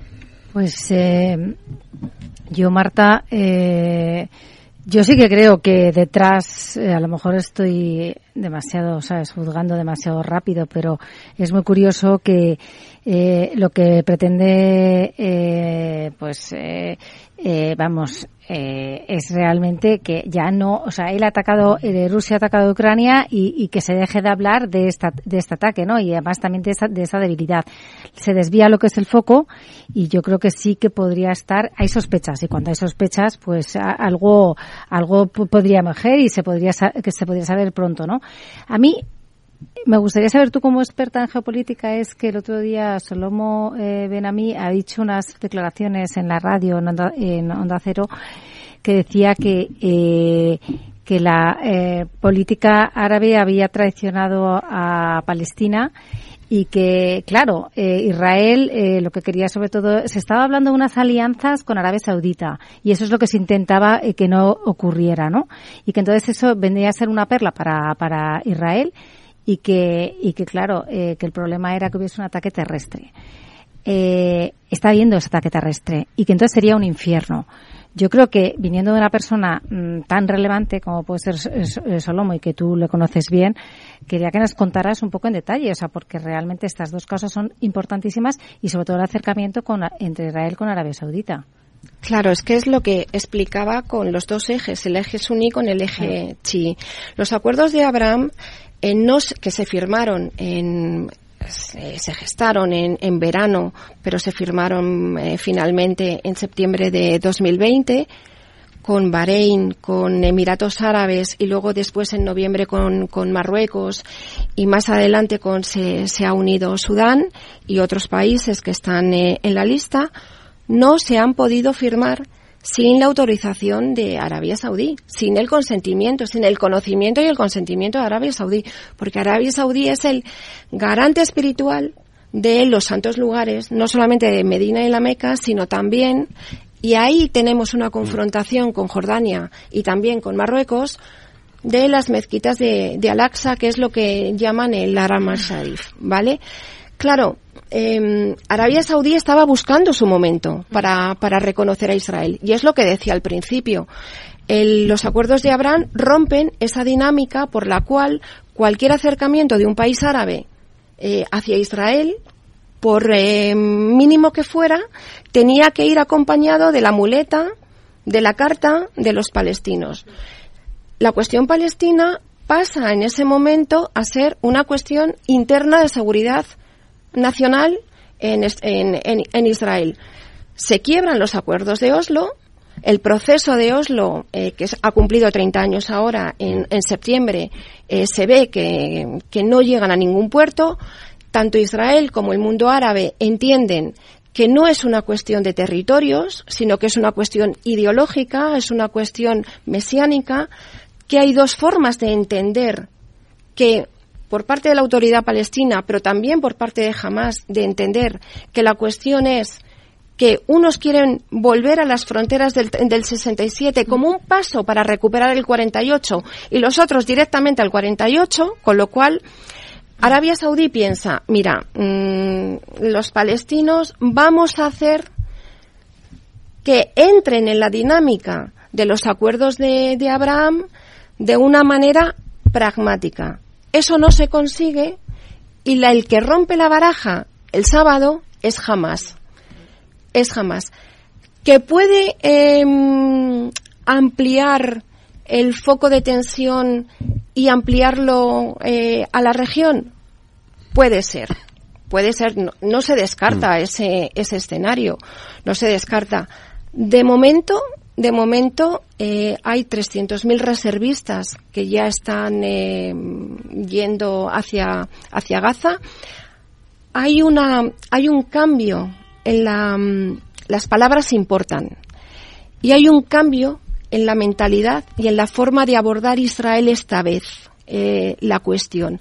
Hasta este momento, Israel ha abordado las, mm, los problemas puntuales de seguridad que ha tenido en Tulkaren, con la, la parte de Cisjordania, o con la yihad, o con Hamas en, en Gaza, los ha abordado de una manera quirúrgica, puntual, ha eliminado algún líder, ha procurado que la población civil se mantuviera al margen, ha intentado de alguna manera minimizar las bajas. Esta vez, al declarar el estado de guerra, le está diciendo al otro, te pongo al mismo nivel de un Estado aunque no lo seas, pero te pongo al nivel de un Estado para que tú también estés compelido por las, por las leyes del derecho internacional. Claro. Porque en una guerra híbrida claro. tú puedes cometer barbaridades, claro. yo no, porque yo tengo mi código de conducta pero si te yo no obligo. Puedo decapitar niños y tú sí, no, no, puedo, pero si yo te obligo, y desde luego yo no me voy a poner a decapitar niños, no va en mi forma de ser. Pero si yo te pongo al mismo nivel y te obligo a cumplir el derecho internacional, si tú utilizas a tu población civil como escudos humanos, si tú pones los hilos como los sigues poniendo en las escuelas, en los, en los parques, en los hospitales, yo ya no tengo la obligación de avisarte para decir, saca tu población de ahí. Porque el derecho internacional me ampara, eso ya es territorio de guerra y se acabó que necesito minimizar y sobre, sobre, todo economizar mi munición que tengo el frente del norte abierto y posiblemente Cisjordania y en lugar de avisarte y utilizar tres misiles, tres cargas de misiles con diferente tipo de, de munición hasta que al final te echo, te lanzo uno en un, en un espacio, te lanzo directamente uno y, haga, y tú eh, con tus consecuencias. Entramos en una dinámica complicada. muy difícil porque va a haber muchas bajas por las dos partes. Claro. Muchas. Yo al hilo de lo último que, que, comentaba Marta con el tema de cogiendo la ley internacional, ¿no? Y que al final llega un punto donde ni siquiera una de las partes ya no debe de avisar si va a acabar o no o va a atacar a la población, independientemente del lado que sea.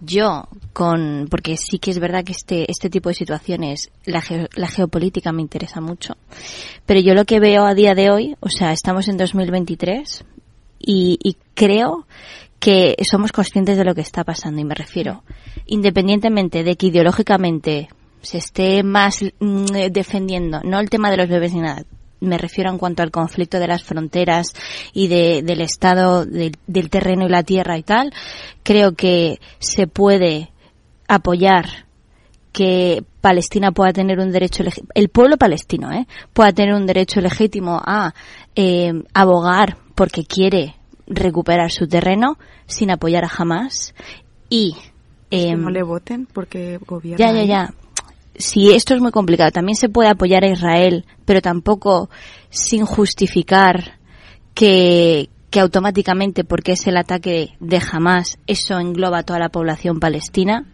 O sea, es, que es un conflicto muy complicado y creo que al final, em, en, en donde estamos ahora, y en cualquier guerra, y también lo estamos viendo Ucrania, Rusia, quienes mueren somos nosotros, la, la población civil porque quienes tienen dinero se van del país y se llevan todo su capital y ya está.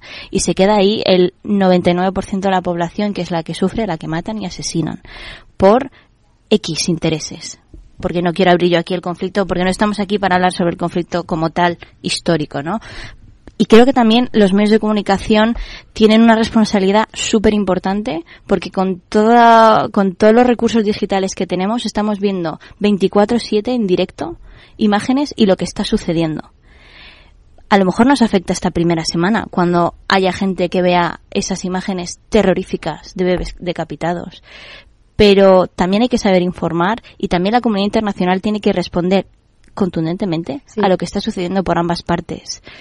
Eh, y con cuidado, también para ambas partes, porque eh, al final del día, quienes mueren es la población civil y quienes se mantienen en el poder son los gobiernos X, legítimos o no legítimos, estés o no eh, ideológicamente más a favor de Palestina o más a favor de Israel, creo que lo que está sucediendo estos días y esta semana es terrorífico. Y a día de hoy es un espejo que nos reflejamos al mundo y que eso va a determinar qué tipo de sociedad internacional estamos dispuestas a ser y qué tipo de sociedad internacional estamos dispuestas a dejar las consecuencias de hacer o no hacer. Pero el futuro de eso lo tenéis vosotras. Digo, os, señalo a ti y a Belén que sois las más jóvenes de la mesa, quiero decir, pero, pero es que eh, el, el, mi sensación eh, no es que los, demás seamos mucho más mayores, ¿eh? pero ellas son las Yo agradezco el cumplido. Eh, pero, pero, pero es evidente, ¿no? Quiero decir, eh, nos estamos enfrentando, da la sensación, ¿no? A, una situación que está poniendo en riesgo, está poniendo en juego la propia supervivencia del mundo tal y como lo estamos conociendo, ¿no? Eh, y, a mí esta es la parte que más me preocupa, ¿no? Es decir, y, y que no seamos capaces de ver más allá y nos, nos quedemos en, en, la, en la anécdota, que no es anécdota. Por eso yo he dicho lo del, lo de, me, a mí me ha, me ha, producido tanto dolor lo del, lo del kibutz, ¿no? Es que, es que no es... No somos conscientes verdaderamente cuando negamos la evidencia de algo tan brutal, no somos conscientes de lo que significa negar la evidencia de algo tan brutal. Y, que, y que nosotros vivimos aquí, en España, por, por concretar. Sí. Y a no ser que tengas una relación laboral o, o, de lo que sea y que sepas de verdad internamente cómo es verdaderamente el conflicto o estés viviendo ahí, o sea, eh, estamos a golpe de Twitter haciendo, estoy yo viendo a periodistas, a, políticos y demás, a golpe de Twitter, mm. haciendo unas valoraciones contundentes mm. de decir, si me parece muy bien la ideología que tengas, si me parece muy bien que quieras defender al pueblo palestino y su derecho de, de, lo que sea, pero sea, es que estamos hablando de, vidas humanas, estamos hablando de eh, una situación sangrienta por ambas partes, donde ambas partes se criminaliza, porque al final em, tú puedes hacer tus discursos en contra de Netanyahu o en contra de Hamas, pero al final eso por, por las dinámicas que hay en la zona, que tampoco hay mucho interés de hablar de verdad y de ponernos serios en los medios de comunicación con expertos, por ejemplo como Marta, de, mira, esto es todo lo que pasa. Y a partir de ahí, mm. Eh, pues ya empezamos a decir cosas, pero siempre con pies de plomo, porque están asesinando a personas por ambas partes. y, les da igual la y les da igual. de guerra que, que hay ahora que va a empezar todas las fake Pues news y ya ha empezado y lo estamos viendo en las redes sociales. Y eso mm, yo creo que se debería de, de, de controlar. Y no solamente depende eso todo de los más jóvenes, sino de todos. Y el que no nos acostumbremos a este tipo de, de imágenes, de actos. Porque hace un año era, era Ucrania y ahora el objetivo es eh, Israel, eh, también es el pueblo palestino, o sea, y al final, eh, mm, de cara sobre todo a cómo vaya avanzando el conflicto, parece que con el tiempo te puedes ir acostumbrando y sobre eso hay que pararlo. O sea, que- porque que- estamos hablando que son civiles. y que llevamos décadas incubando en este en esta zona de Oriente un conflicto gordo, un conflicto con países con mucha relevancia, incluso con países como Irán, que puede o no tener armas nucleares, según se pregunte a, a- a cada parte y según lo que aleguen, y, que también tiene que ver con cuestiones culturales, con cuestiones religiosas, eh, que, que entran dentro del conflicto y entonces ensangrientan más el conflicto, porque al final eh, lo- estos gobiernos o estas supuestas autoridades también incluso enfrentan a la propia población, porque incluso dentro de la población árabe, dentro de la población islámica, pues tienes los suníes, los chiitas y todos estos, y cada país utiliza a su población según la vertiente religiosa como más le conviene. Bueno, Está- en España tenemos además la costumbre, ¿no? Mm, horrorosa, de convertir en un problema local cualquier problema internacional. Y entonces ahora nos encontramos con este paletismo, lo voy a decir así de claro, con esta mediocridad tan absoluta de los discursos que estamos escuchando a la extrema izquierda, eh, que a mí me parecen, bueno, me ponen los pelos de punta en primer lugar, desde luego, pero desde luego me parece propio de personas que no tienen dos dedos de frente, sin más, no tienen dos dedos de frente, es decir, son individuos absolutamente inhabilitados para la realización de cualquier actividad que tenga que ver con los intereses generales. Yo no puedo entender de verdad cómo puede ser que veamos estas imágenes en televisión, como tú decías antes, Isa, y no salga alguien inmediatamente a decir que lo condena y que lo repudia. Y punto. Y se ha acabado. Y luego ya mm, valora que si los derechos del pueblo palestino, que cómo se portan los israelíes con los palestinos y los problemas que hay ahí y los análisis objetivos y sosegados que hemos escuchado aquí esta noche en boca de Marta. Pero que después de pasado esto, lo primero que escuche yo en un mitin en Cádiz de Yolanda Díaz es una exigencia a Israel. Es que No me lo puedo creer, o sea, es que no me lo puedo creer. ¿Y sabéis qué pasa? Pero yo que creo me que todos recuerda somos muchísimo, conscientes, que ¿eh? me recuerda, que es creo que que, nos- me refiero, le ha castigado. Creo que todo el mundo se ha quedado ¿eh? alucinado y por eso ha rectificado. Claro, yo- no lo yo- justifico. Creo que hasta ella se ha dado cuenta de la, de la Torpeza, De la torpeza. torpeza. Aquí nos mataban militares y policías todas las semanas. Y con los más jóvenes no os acordáis de aquello. Pero a nosotros nos ponían los pelos de punta cada semana un bombazo con unos militares muertos en, en, en un atentado detrás de otro. Y como decía antes Marta, las palabras son muy importantes. Yo he estado escuchando aquí hablar de los milicianos de Hamas. Y me ha recordado muchísimo a los gudaris del País Vasco. ¿Sabes? No, no, no. Milicianos no. Terroristas. Mira, eh, asesinos. lo he apuntado ¿Cómo que precisamente para, para No, decir es de como- Como si fuera un ejército Es regular. como el eufemismo de hoy ha falle de eh. que ha fallecido la española, no Es como que la que ha fallecido. es que es eso. Es que- es que- la han asesinado. Es que no mueren solos Es en los atentados. Es que prefiero no hacerle caso a ninguno de los dirigentes políticos de mi país, porque desde luego me parecen todos tontos. Lo que digo es que creo que, que, que se ha visto que han intentado tomar una diferenciación. Ya sabemos que, pues que es así, que siempre, pues, eh, intentan defender el, pueblo palestino sin darse cuenta de que aquí nadie está culpando al pueblo palestino. Aquí estamos diciendo, Muchos obviamente son civiles. son horrorizados civiles. con lo que ha pasado Lo único que se le puede mm, acusar, ¿no? Que, o, o culpar al pueblo palestino es de haber elegido ese gobierno. Eh, Eso es lo que hay. Claro. Mira, Eso es ¿sabes- lo que se le sabes puede lo que culpar. pasa? Ahora bien, todos sabemos que son civiles y que no todo el mundo Claro. está armado. Ahora bien, creo que hay que ser contundente de que quién ha sido el atacado. Fin.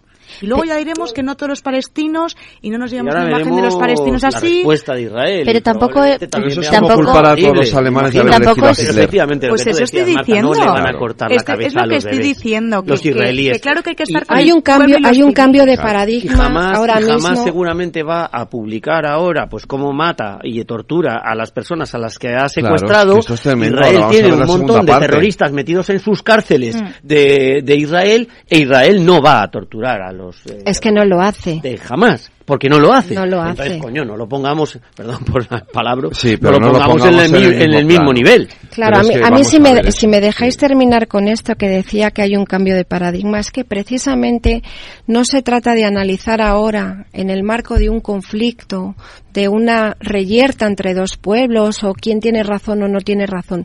Se trata de que hay- es un, al margen de ideologías y al margen de posiciones, se trata de un hecho objetivo, de un acto de terrorismo y de salvajismo tan brutal que cualquier ser humano que tenga un mínimo de decencia moral tiene que condenarlo. Entre otras razones, porque en Europa esto sí es un cambio global de lo que puede pasarnos en Occidente, Claro. porque el mensaje que está lanzando jamás a nivel de propaganda Mm. no solamente es decirle al mundo musulmán, al mundo islámico y a su calle a su, ca- a, a su calle, parroquia, a su parroquia, sí, no me salía la palabra, A la la estaba pensando, pero no me salía, a su parroquia. Os hemos ganado a Israel, que son el ejército invencible. Fíjate, si podemos pasar eh, 20 kilómetros, 4 kilómetros a un kibutz y subir eh, por la por la avenida, por la calle 4, que, o sea, la carretera 4, que es el equivalente a la carretera de La Coruña. Sí. Sí, si podemos llegar hasta Esquelón, fíjate, tenemos el país, ah, lo, los te- lo tenemos de rodillas. Ese no es el mensaje, ese es el mensaje interno de Holgorio, de la mayoría, de los que llevan décadas adoctrinados en un odio irreconciliable, que es que hay que estar allí y hay que ver el odio que hay allí y verlo y sentirlo. Y otra cosa, y otra cosa es lo que, sin- lo que implica para el mundo islámico radical de decir esto es una yihad y una guerra santa, los judíos, los israelíes por los judíos, igual que los cristianos, son los dimin. Y lo mismo que esta gente son impuros, también son impuros el resto de Occidente y el resto de occidentales, porque la gente que ha sido asesinada de la manera más brutal y más salvaje desde el- eh, en, el, en los kibbutz, entrando casa por casa una cacería con los bebés, con todo. Yo he visto imágenes que todavía no han salido espeluznantes y las que no sé si van a salir todas las que yo he visto. Espero que no. Pero, y las de el festival, ahí han muerto dos hijos de dos amigos míos, Madre mía. de nacionalidades de todo el mundo. Entonces, cuando tú escuchas eh, estas mujeres empoderadas que están con, oye, vestidas como tienen que, como vestimos en Occidente, con la minifalda, enseñando, o sea, eh, que no pasa nada, Mm. como vestimos, y que te y están con la bandera palestina y que te ponen Free Palestine. Me dan ganas de decirle, oye, por favor, vete a la franja de Gaza, a ver si uno de estos eh, de las brigadas Al-Qassam le haces cambiar de opinión. Porque precisamente la gente que estaba en el festival era un festival por la paz y un festival por la convivencia. ¿Tú te crees que esta gente tenían en mente que esa mujer que estaba ahí bailando era una mujer que estaba de acuerdo con su causa? No. Las violaron de una forma tan brutal que lo que significa es en su imagen teológica, es religiosa, la es la humillación. La. Es la humillación, es una racia que nos recuerda, no, es una racia medieval. que nos recuerda a la, edad, a la Edad A Media. medieval, y las violaciones a las mujeres y el rapto de las mujeres y de los niños te recuerda a la elimina a una limpieza étnica, a la eliminación de la semilla judía. ¿Por qué? Porque el judaísmo se transmite por la mujer. Si tú violas, si tú matas, si tú humillas, si tú raptas y obligas a una mujer israelí, judía, Porque ellos, ellos ven israelí y piensan que todos son judíos. Pues que en Israel hay un 22% de población árabe. Mm. Y hay cristianos, y hay drusos, y hay mucha gente. Pero si tú violas a una mujer judía, automáticamente no solamente la estás mancillando, la estás transmitiendo tu semilla musulmana. Por lo tanto, ya está, desde el punto de vista teológico, para ellos, en su mesianismo y en su, locura. en su locura, ya está convertida al Islam. Ya has hecho una limpieza étnica del pueblo judío. Y eso es terrorífico. Mm. Eso no lo va a consentir Israel. Y es, y es el miedo de una ampliación del conflicto porque Israel, que es consciente de esto, ha llegado el momento en que se está planteando una parte, la eliminación de la semilla del mal que llaman. y eso es muy gordo. eso es muy gordo, efectivamente. Este es un cambio totalmente radical para Israel, ¿no? Claro, pues eso hablábamos, ¿no? Que preguntaba que cuál debía ser la respuesta de, de Europa, de Occidente. Pues mira, la respuesta de Europa tiene que ser absolutamente contundente en contra del islamismo radical. Tiene que ser meridianamente claro a la hora de condenar conductas que en suelo europeo, en suelo occidental, ponen en riesgo la libertad, la democracia y la forma de vivir como nos la, como la como nos la hemos ganado en Europa y en Occidente. Tiene que ser meridianamente claro con este tipo de conductas fuera y sobre todo tiene que a nivel geopolítico y geoestratégico y esto es muy fuerte lo que voy a decir porque mm, de la misma manera que cuando eh, terminó la Segunda Guerra Mundial los juicios de Nuremberg eh, de forma eh, los juicios fueron simbólicos a la hora de condenar a determinadas personas. Pero claro tú no podías matar a 30 millones de personas, mm. porque claro, ¿cómo erradicas el nazismo en, el, eh, en la posguerra mundial? No puedes eliminar a todos los que han mirado a otro lado o se han beneficiado. En este caso, tú tienes que integrar a los países que están financiando, apoyando y, y entrenando a esas milicias, a esos grupos terroristas, a esos estados para estados. Son Turquía, es Qatar, es Irán, los tienes que integrar como sea en el marco de los acuerdos de Abraham o como sea, buscar la fórmula pragmática para que se sientan cómodos manteniendo cada uno su esencia, su forma de ser, pero que no se agredan. Porque si no, si no, el polvorín de Oriente Medio nos va a estallar en la cara al día siguiente en, las sociedades nos tenemos europeas. Que, nos tenemos que ir a Publi. Marta, muchísimas gracias por habernos acompañado. Un placer haber vuelto a mi casa y a mi grupo, jefe. Muchas gracias, un placer. Un beso. Tío, ya estoy en el tren. A ver si tengo suerte y llego tarde, ya sabes. 30 minutillos y me ahorro el billete. No creo que en media hora me pierda mucho allá en el pueblo. Como mucho al Paco contando por enésima vez cómo conoció a la Juani. Con el compromiso Renfe de puntualidad, si tu tren AVE se retrasa más de 15 minutos, te devolvemos el 50% y el 100% si se retrasa más de 30. Normal que alguno prefiera llegar tarde. Nadie te da más. No todos los trenes son como Renfe. Renfe, tu tren. ¿Qué es ir más allá?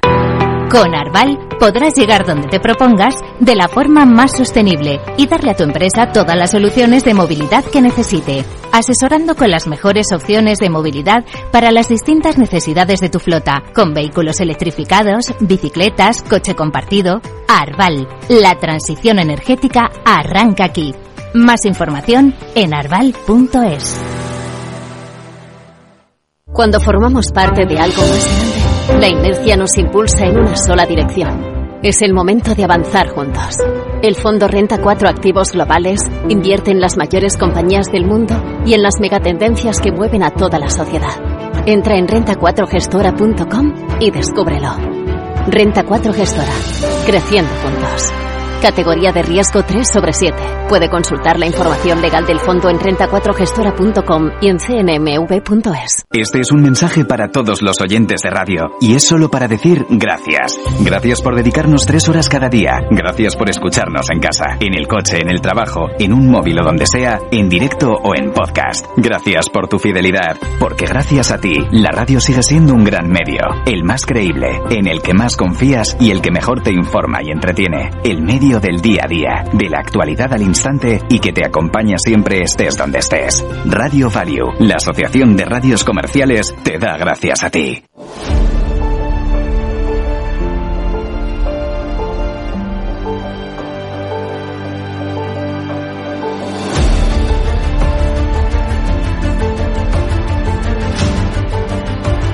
Bueno, vamos a dedicar los últimos 20 minutos del programa a hablar de la amnistía. ¿Cómo no? Porque ya tenemos... Un... Parece, o sea, pare... sí, al final ¿verdad? va a ser el tema amable. No, claro, no, es verdad que claro, con todo esto dices, bueno, pues ahora vamos a hablar de la amnistía porque... Bueno, el fin, tema amable de la tertulia. Este, el, otro es el, de, de esta lo, lo, otro es el tema terrible, ¿no? Sí. Porque, Volvemos a la parte local, pero, ¿no? Pero bueno, vamos a lo local porque al final también está aquí. Por cierto, a estas alturas seguimos sin tener una fecha para el debate de investidura. Seguimos. Eh, bueno, parece ser sí. que tenemos la semana al menos, la bueno, semana ah, clave. Ah, sabemos que es una semana ya. Sí, sabemos la semana clave Más o cuando. menos, sí, sí. En, va a ser en, en a ver, octubre, ver, ¿no? A Belén, ver. Belén, acláranos Pues, que, que, yo no tengo ni idea. Sí, ahí parece bebiendo ser. de las fuentes ¿Tú directas eres, del Congreso tú de los la que Diputados, estás ahí en Pero el de sus fuentes. Todavía no se ha hecho público, todavía no ha No, salido. no, no, no. Entonces, no, pero parece ser Están- eh, que para la semana del 6, ¿no? De noviembre. Ah, el 6 vale. de 6 de noviembre. noviembre, Sí, después, sí, de, sí. 6 de noviembre. después del juramento de... Parece ser. Después Eso del anda de los de medios, la- no yo. Yo no.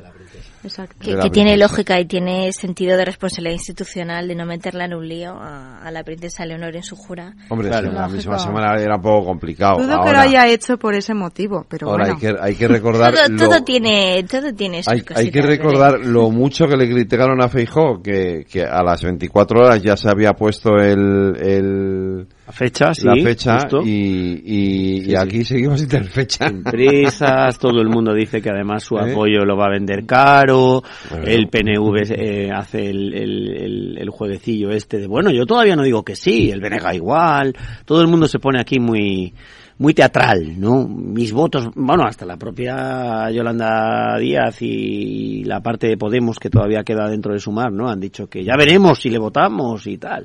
Bueno, el teatrillo. El Mientras, puro presentan teatrillo. su propia fórmula de amnistía, que nadie la había llamado para... Nadie la había para esto. llamado, nadie la había llamado. No, Nadie les juego. había invitado a esto. Yo esto no lo he entendido, no lo he entendido. Y me parece raro además en Yolanda, que normalmente suele gestionar bien las cosas, aunque no estemos de acuerdo luego en el fondo de las cosas que propone, ¿no? Pero eh, suele gestionar bien este tipo de cosas. Me da la sensación de que a lo mejor ahora en la descomposición de Podemos dentro de Sumar, no sé, he llegado a pensar si Yolanda ha cambiado de, de asesores o tal. Pues me parece una metedura de pata esto de haber Yo sacado creo su que de nuevo se ha dado cuenta, Su porque... su documento, Asens lo ha explicado horriblemente mal. Pero ¿no Eh, creéis que, que, que uno hacía eh, la labor de poli bueno, poli malo, como puede ser poli bueno ser. eh, Sánchez Ya, y poli malo Yolanda No, yo, yo te digo que. ¿Y que qué es no. lo que ha pasado? ¿Qué es lo que ha pasado con esto? Que estaba perdiendo ella relevancia y todo esto del, del documento, eh, pues la verdad es que Pero si se ha desmarcado hasta ella eh, ya. se ha desmarcado y los asesores eran todo penalistas, pero del de constitucionalistas no había ninguno. No, no. Eh, Si me corregís y te, te, Sí, bueno, yo me he visto así un poco por encima quiénes eran. No son tampoco, en fin, yo estoy hablando, cuando yo hablo de personas relevantes, pues me refiero, por ejemplo, a Enrique Gimbernat, ¿no? que ya se ha manifestado claramente en contra de la amnistía y a tantos otros. Claro, es que de repente me dicen, o me citan dos, es que no quiero decir los nombres porque, porque me, No, no voy a- lo me digas, voy a no reír, me voy a no reír, ¿no? Dos constitucionalistas que siempre dicen lo que el gobierno dice. Que no es lo mismo hablar de, Entonces, claro, independientemente del ámbito del derecho, no es lo mismo hablar de Fernando Pantaleón que hablar de mm, no sé quién catedrático de tal. Claro, claro, efectivamente, que son nombres, pues eso, de- más de segunda fila. También llama la atención que no haya ninguna mujer en los, en los que hayan firmado Curioso, el sí, documento, ¿no? también, de verdad. Pero, pero sobre todo es eso. eh, bueno, a lo mejor Yolanda ha querido volver otra vez a poner, que lo hemos dicho aquí en esta misma tertulia, a ponernos el foco en el tema de la inconstitucionalidad o constitucionalidad del tema de, de la, de la amnistía, de una posible ley de amnistía, para que no hablemos de la inmoralidad de la injusticia que supone, en el caso hipotético, que yo no lo creo, de que sea inconstitucional, esta amnistía, ¿no? Que yo, que, que ahora sí es verdad, yo he escuchado a algún otro que ya más incide en este aspecto de, mire, no me cuente rollos sobre la, si cabe o no cabe en la Constitución, es que vamos a amnistiar unos políticos por siete votos. Ya Sí, está, no de dejémonos de más Yola- historias. Sí, lo que no acabo de entender de Yolanda Díaz, ¿no? Es que en un tema que no le gusta a nadie, ni siquiera en la izquierda, ¿por qué se mete en esa guerra? Mm. Luego ya puedes justificar tu voto a favor de Sánchez, pues de mil maneras, pero Sí, hacer tú la este iniciativa elaborado en de la lugar de estar. Cuando los ella demás lo- no su fuerte, hecho. ella, exacto, ella su fuerte, pues, pues, pues es la vivienda, ¿no? Es la Claro. reforma laboral, pues joder, a lo mejor la manera inteligente, digo yo, que tiene de diferenciarse de Sánchez, que ahora mismo le están dando por todos lados, es ir pues pues Por por, una digo ley de pues, Claro. pues yo que sé de vivienda que es lo que Sí, está sí. pidiendo la gente. Mm, Apóyate en aquellos temas en los Pero que la por gente- eso, por eso el que haya un poli bueno y un poli malo, es decir, yo voy a tocar los temas que sean más, que no Sí, gusten es que y que haya cogido esa, pues esa bandera cuando se ha ido, se ha trasladado a Bruselas y ha estado con Carles Puigdemont y se ha entrevistado con él y la ha quiere ser, abrazado. quiere ser la, la que Y no le toca en el Quiere, foco quiere estar en todas las salsas. quiere estar en todo y lo que está haciendo es meterse en el asunto todas las salsas. Y eso, al lío de lo que dice Esteban Allende, yo creo que al principio, cuando empieza todo el debate de la amnistía y demás, eh, da la sensación y da la imagen que, que es lo que dice Allende, ¿no? Partidos, el PSOE y Sumar, parece que uno hace de poli bueno y, y poli malo, pero creo que a la vista está, después de mes y pico, que la estrategia de Sumar es horrorosa, es horrorosa y ha decidido desma- desmarcarse del Partido Socialista para tener mayor notoriedad Claro. ¿no? Claro, y claro. marcar esa, esa línea de yo soy más progre y yo voy a ser quien recoja todo el abanico de todos allá. los pro- claro de Sí, todos sí, los votantes progresistas que, que creen claro. en este tema no y a la vista está que le está saliendo horriblemente mal esta estrategia Debería decir, hay que hablar de los asuntos y pues, lo hecho siempre, ¿no? Pues los Oye. asuntos que importan a la gente, la vivienda. Pero tal, ¿sabes- pues, sabes lo que en pasa? Aparte de- Y. ¿Cuántos escaños Edmundo tenía Íñigo Rejón en la pasada legislatura? Cuatro. Dos, ¿no? Claro, tenía el de compromiso y ellos eran dos, ¿no? Me Sí. que tres, tenían Sin cuatro. embargo, pues, pudo, consiguió meter en la agenda política temas como la salud mental, por ejemplo. ¿Eh? la legalización Mira, yo- de las drogas blandas. Claro, consiguió meter una serie de temas en la agenda política y lo hizo de una manera muy inteligente, ¿no? Sí, sí, Pues. Pero porque ahí, mí, ¿no? No me seas en el contexto Claro, de perdón. ahora, eh, los temas sociales no le, no le rentabilizan mediáticamente a sumar. Porque Ya. a nadie le importa ahora mismo, Vale, pero entre la comillas, a nadie le importa mediáticamente, mediáticamente. o hablas de la Sí. amnistía Claro. o estás fuera de del marco. Pero al contrario, yo creo que la amnistía mira, castiga. Lo que acaban de decir ahora Claro. con la reforma de la Constitución respecto, que lo ha dicho Domenech, eh, la reforma de la Constitución para que quepa un referéndum de autodeterminación. No ha, ha dicho unos disparates, unas cosas, pero unas cosas absolutamente incomprensibles. Y, pero ¿por qué te metes en este jardín? Y es por lo que dices tú, que yo creo que, que es eso. Es yo es que soy más progre, yo es que soy más de izquierdas, es que el Partido Socialista es muy tibio. Pero hacen también declaraciones que no es que sean pro- más, seas más pro- pro- eh, progre, sino que seas más populista. Y Sí, no vale. sí, es bestia, decir, sí, sí. En, en unos momentos donde se están eh, negociando lo que es la investidura, eh, al revés, es que eh, te sacan los colores y al final yo creo que hay es un miedo. Si hay esa descomposición por parte de que hemos visto de, de Podemos, eh, yo creo que Sumar lo que quiere es tener esa bandera no solamente del progresismo, sino decir, igual a lo mejor durante, en las negociaciones no voy a conseguir todo lo que deba de, lo que deba conseguir. Eh, No hay más que ver que las declaraciones de Ortúzar con PNV que ha dicho que se quiere meter en todos los perejiles. Es decir, eso ya que es un socio también, sí. porque es otro socio que hable de ti, que diga esto, Claro. es torpeza tras, tras, de- Tras torpeza.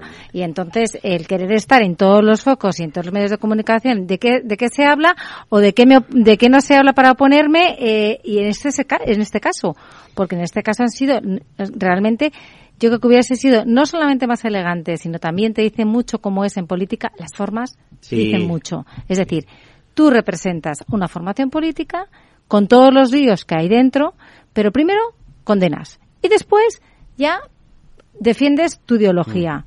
Claro, claro. Sí, sí, aquí El problema yo- fue que lo hicieron al revés, ¿no? El tuit aquel ya de... de Y en comunicación política, que han cambiado de portavoz, o sea, que, que tampoco lleva mucho tiempo, yo creo que es que debería, pues como dice Isa, debería haber no solamente estrategia, que debería de, haber, de haberlo, porque vamos a ver, es que eh, llevamos desde el 23 de julio que sabemos que va a haber una investidura y que va para largo tres meses en un país en el que estamos, vamos a llegar a tres meses, cuatro meses de incertidumbre y de stand-by. Mm. Está empeorando desde luego Y muchísimo. yo lo la que veo, política de Yolanda eh, está empeorando muchísimo. Muchísimo, muchísimo.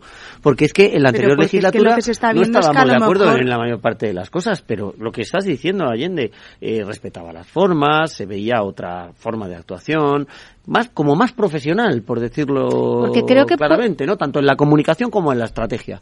Y ahora, sin embargo, pues yo la veo un poco como, Pues como cuando- vaca sin cencerro. Cuando te pones Porque a lo mejor te das cuenta de que el proyecto se lanzó muy rápido. y a lo mejor es que no tenía contenidos no hay, para todo. no hay vertebración de, interna. Efectivamente, tienes ser, tres ideas, tienes tu, tu- ella siempre ha sido pues lo que ya decíamos, ¿no? Su seña de, de identidad, pues eh, todo lo que tiene que ver con, con lo laboral, con trabajo, pues fe- efectivamente, pero ocurre ahora un problema como es este tan importante y no y cada uno va por un lado. Sí. No tienen una, una ideología clara. Claro. Yo de esta semana, la verdad, que me he quedado gratamente sorprendido, muy satisfecho con mi querido Reinders, al cual aprecio gigantescamente, pues además de que forma parte del Grupo Liberal Europeo, pues le he escuchado en varias ocasiones, ¿no? Les yo he sido siempre el que ha estado ahí al pie del cañón con el tema de la reforma del Consejo General del Poder Judicial y Reinders ha sido mm, tajante, eh, muy claro, ¿no? Y yo escribí sobre la amnistía y una de las cosas que escribí fue precisamente esta, ¿qué hará la Unión Europea? Claro. Porque yo decía, bueno, hombre, un expediente sancionador, un procedimiento sancionador contra España me parece muy fuerte que la Unión Europea, que suele ser muy tibia con los países y trata, en fin, siempre de poner un poquito de paños calientes, etcétera, haga. Pero ha llegado Reinders, el tío, y ha dicho, bueno, a ver, que es competencia nacional lo de la amnistía, es competencia Mm. nacional propia, lógicamente, el derecho penal, Claro. pero no se puede hacer cualquier cosa. Lo de la. Además que España Ojo, está ojo, liderando ojo la, tour- Reinders, la ¿eh? presidencia de turno de la Ojo Unión Europea. que más Es que la Europa está en contra de la malversación y de la corrupción. Claro. Una de las cosas, sobre todo Claro. en los países del norte de Europa, es decir, la Europa de las dos velocidades, siempre han mirado con ojos, poniendo muchos, eh, mucho cuidado al sur de, al sur de Europa. Y ya nos lo han dicho, ya nos lo han dicho en algunos eh, co- consejos europeos, eh, nos, nos han dicho, nos han sacado los colores que, oye, es que en España la malversación y la corrupción. Eso es. Y yo creo que es, eh, estas declaraciones de Didier Reinders, eh, yo creo que han sido, pues, mm, realmente ponen los puntos sobre las IES de la importancia y la relevancia de, de, de esta posible eh, eh, aprobación de la ley de la amnistía. Efectivamente. Tiene- hay precedentes en la Unión Europea porque hubo un caso muy parecido al español en Rumanía.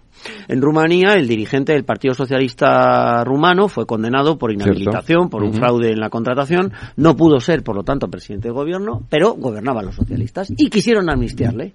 Oye, pues la Unión Europea se puso dura, ¿eh? Mm. Y amenazó a Rumanía. No salió adelante la ley de amnistía rumana por la posición de la Unión Europea, amenazando con retirar ayudas, etcétera, etcétera. No eran los mismos dirigentes de la Unión Europea que ahora, era una época un poco anterior, pero se pusieron enérgicos y no salió adelante. la Pero en ese caso, por ejemplo, yo creo que fíjate que no podrían con España. Yo es Os lo ha que- dicho lo que es decir, que creo que- es, una, es una pena porque en este caso sí. No, España no Rumanía. No es Rumanía. Claro, no es lo mismo, y es pero- un país fuerte, es uno de los grandes de los grandes países de la Unión Europea. Y yo creo que, puf, pues ojalá, Ya, mira, ojalá que, ojalá pudieran. Ojalá, Hombre, a ver, yo entiendo. creo que encima lo está presidiéndola en estos momentos. El, el gobierno en, en esto, eh, si se la juega, lo, lo va a hacer con eh, amarrando al máximo posible eh, que nadie le pueda decir nada. Que decir, que yo sigo viendo que es inconstitucional, pero van a hacer caje de bolillos Y, para pero- constitucionalizar la ley como Bueno, sea. es ¿no? el término de amnistía, pero mira de no el la peleadita No, ahora pues que llámalo ley de generosidad. Claro, con el preámbulo, ¿no? Ahora se están peleando por el preámbulo. Se están Mm. peleando por la exposición de motivos de la ley, dicen, decir, dicen los medios de comunicación. Sí. Ya tenemos la ley, el articulado ya está hecho más o menos, yo lo he dicho mil y una veces, quiero ver cómo es posible definir el eh, ámbito objetivo, el ámbito es que es muy subjetivo y el importante temporal. lo que se están peleando. Exposición Es de que motivos. es- Es, que es lo más importante. Es La que exposición de efectivamente motivos es lo más importante. Muy importante claro. lo que ¿Y qué es quieren lo que unos quieren y otros, unos? Dicen, vamos. esto no es un simple perdón del Estado. Bueno, Esto es un reconocimiento de que lo hicieron mal. Claro. Y nosotros Y seamos los lo buenos. quiere vender los como de un la acto de generosidad y un acto de reconciliación Uf, social. el gobierno no quiere sé. decir, no, somos muy generosos y os vamos a dejar, Vamos a perdonar. vamos a perdonar. Vamos a perdonar en aras de la convivencia y la Y ellos dicen, desinflamación. no, no, no, no, no, no, no, no. Tienes que reconocer Tienes que decir que te has equivocado. que, re- que reprendisteis el ejercicio de un derecho que era el de la autodeterminación. Es, que lo primero es más parecido a un indulto colectivo, que también está prohibido en la Constitución, pero bueno. y lo otro es una amnistía en rodada regla. también yo creo que, creo, me huele, me intuyo, me dicen por el pinganillo, que Junts tendrá un cambio. En, en, lo que queda de aquí a la investidura de, de Pedro Sánchez, yo creo, y se dice por ahí, por los pasillos, que, que Puigdemont ha frenado a los suyos porque la idea que tiene es que la imagen de Junts vuelva a ser una especie de Convergencia Junior. Para recuperar esa reputación, esa no quiere volver de cualquier manera. Si vuelve es encima presentándose como candidato a presidente de la Generalitat. Claro, claro. A partir de ahí veremos ahora si ahora quién está, ahora quien pone más trabas es Esquerra, porque tampoco sabe dónde encontrarse dentro de esta situación. Están perdidos. Entonces es quien está poniendo más trabas eh, eh, dentro de los pasillos y, a las sombras, porque al final es, es lo que decíamos antes. Eh, Puigdemont quiere volver a la vida política y si es en Cataluña, magnífico, porque es donde quiere estar. y entonces yo creo que ahí veremos, yo creo eh, que de aquí a dos, tres semanas veremos algún que otro no, se tiene que mover. se, tiene que mover porque, entre otras cosas, eh, lo, lo contrario son las elecciones que no les interesan, creo yo, eh, mi impresión es que no les interesan absolutamente nada, porque unas elecciones y, no os olvidéis de una cosa, a Pedro Sánchez le interesa el acuerdo porque luego hay elecciones en Cataluña y si gana, si gana y ya, y ya, gobierna, se acabó el proceso. Y tiene una legislatura de cuatro años por delante. Sí, sí, bueno, va a aparecer entonces como un héroe nacional. Claro, es un héroe nacional, efectivamente, ahí está. Edmundo, Isa, Belén, Allende, gracias a los cuatro. Gracias, buenas noches y feliz puente. Oye, feliz puente. Feliz puente. Vale, disfrutar. Hasta luego. Hasta luego.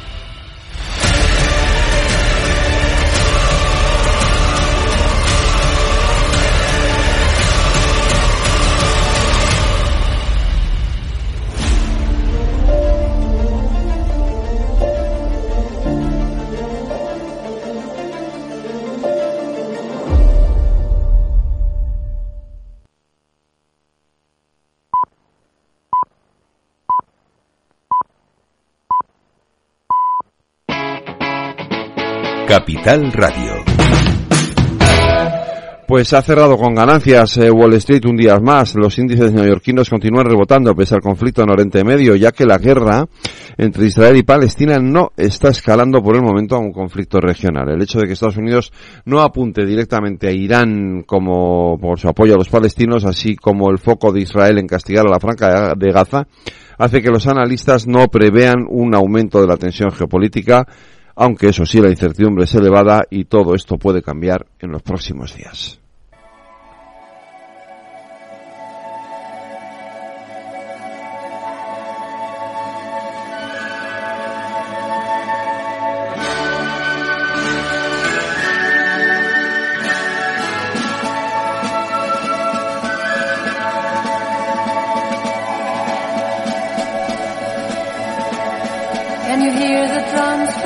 El 11 de octubre de 1976 se publicaba Arrival, el cuarto álbum de estudio de la banda de pop sueca ABBA. Un disco que contribuyó en gran medida a desatar la bamanía en todo el mundo, con hits como Dancing Queen, que fue número uno en USA, Money Money Money, Now in Me, Now in You, y por supuesto Fernando, que también fue número uno en todo, prácticamente en todo el mundo. Este último, editado en single unos meses antes, no se incluyó en la primera edición, pero sí en las sucesivas reediciones en CD. El álbum fue número uno en el Reino Unido, en Alemania, en Australia, en Bélgica, en España, en Holanda, en México, en Suecia, en Noruega. Y es el disco de estudio probablemente más vendido del cuarteto sueco. Con la música de ABBA nos despedimos. Volveremos el viernes a las 8 de nuevo. Ahora les dejo con Ramiro Aurini, La Verdad Desnuda, con Ramón Tamames y Lorenzo Dávila. En la redacción estuvieron Aida Skirek y Lorena Ruiz, eh, en la realización técnica Jorge Zumeta. Les habló Federico Quevedo y como siempre les digo, cuídense, sean felices y escuchen lo que viene aquí en Capital Radio.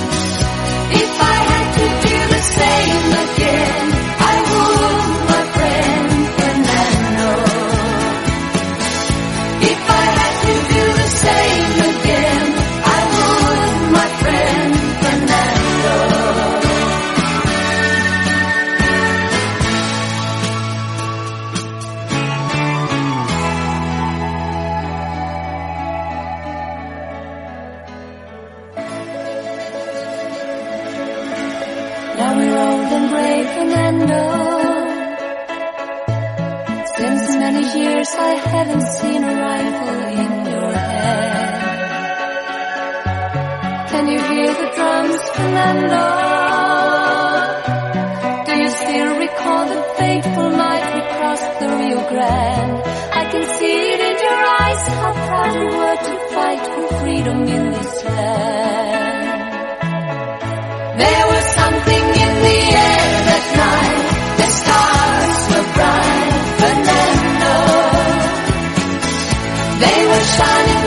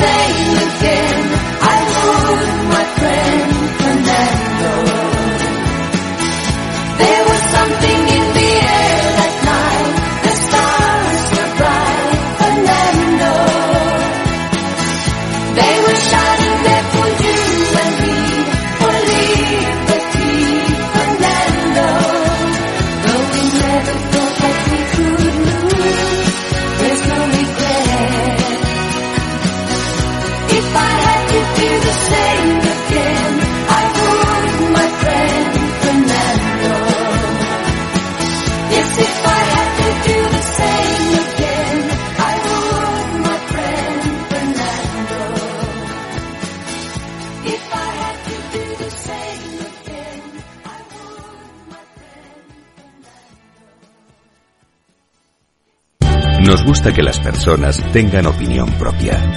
Quienes aquí hablan también expresan su propia opinión.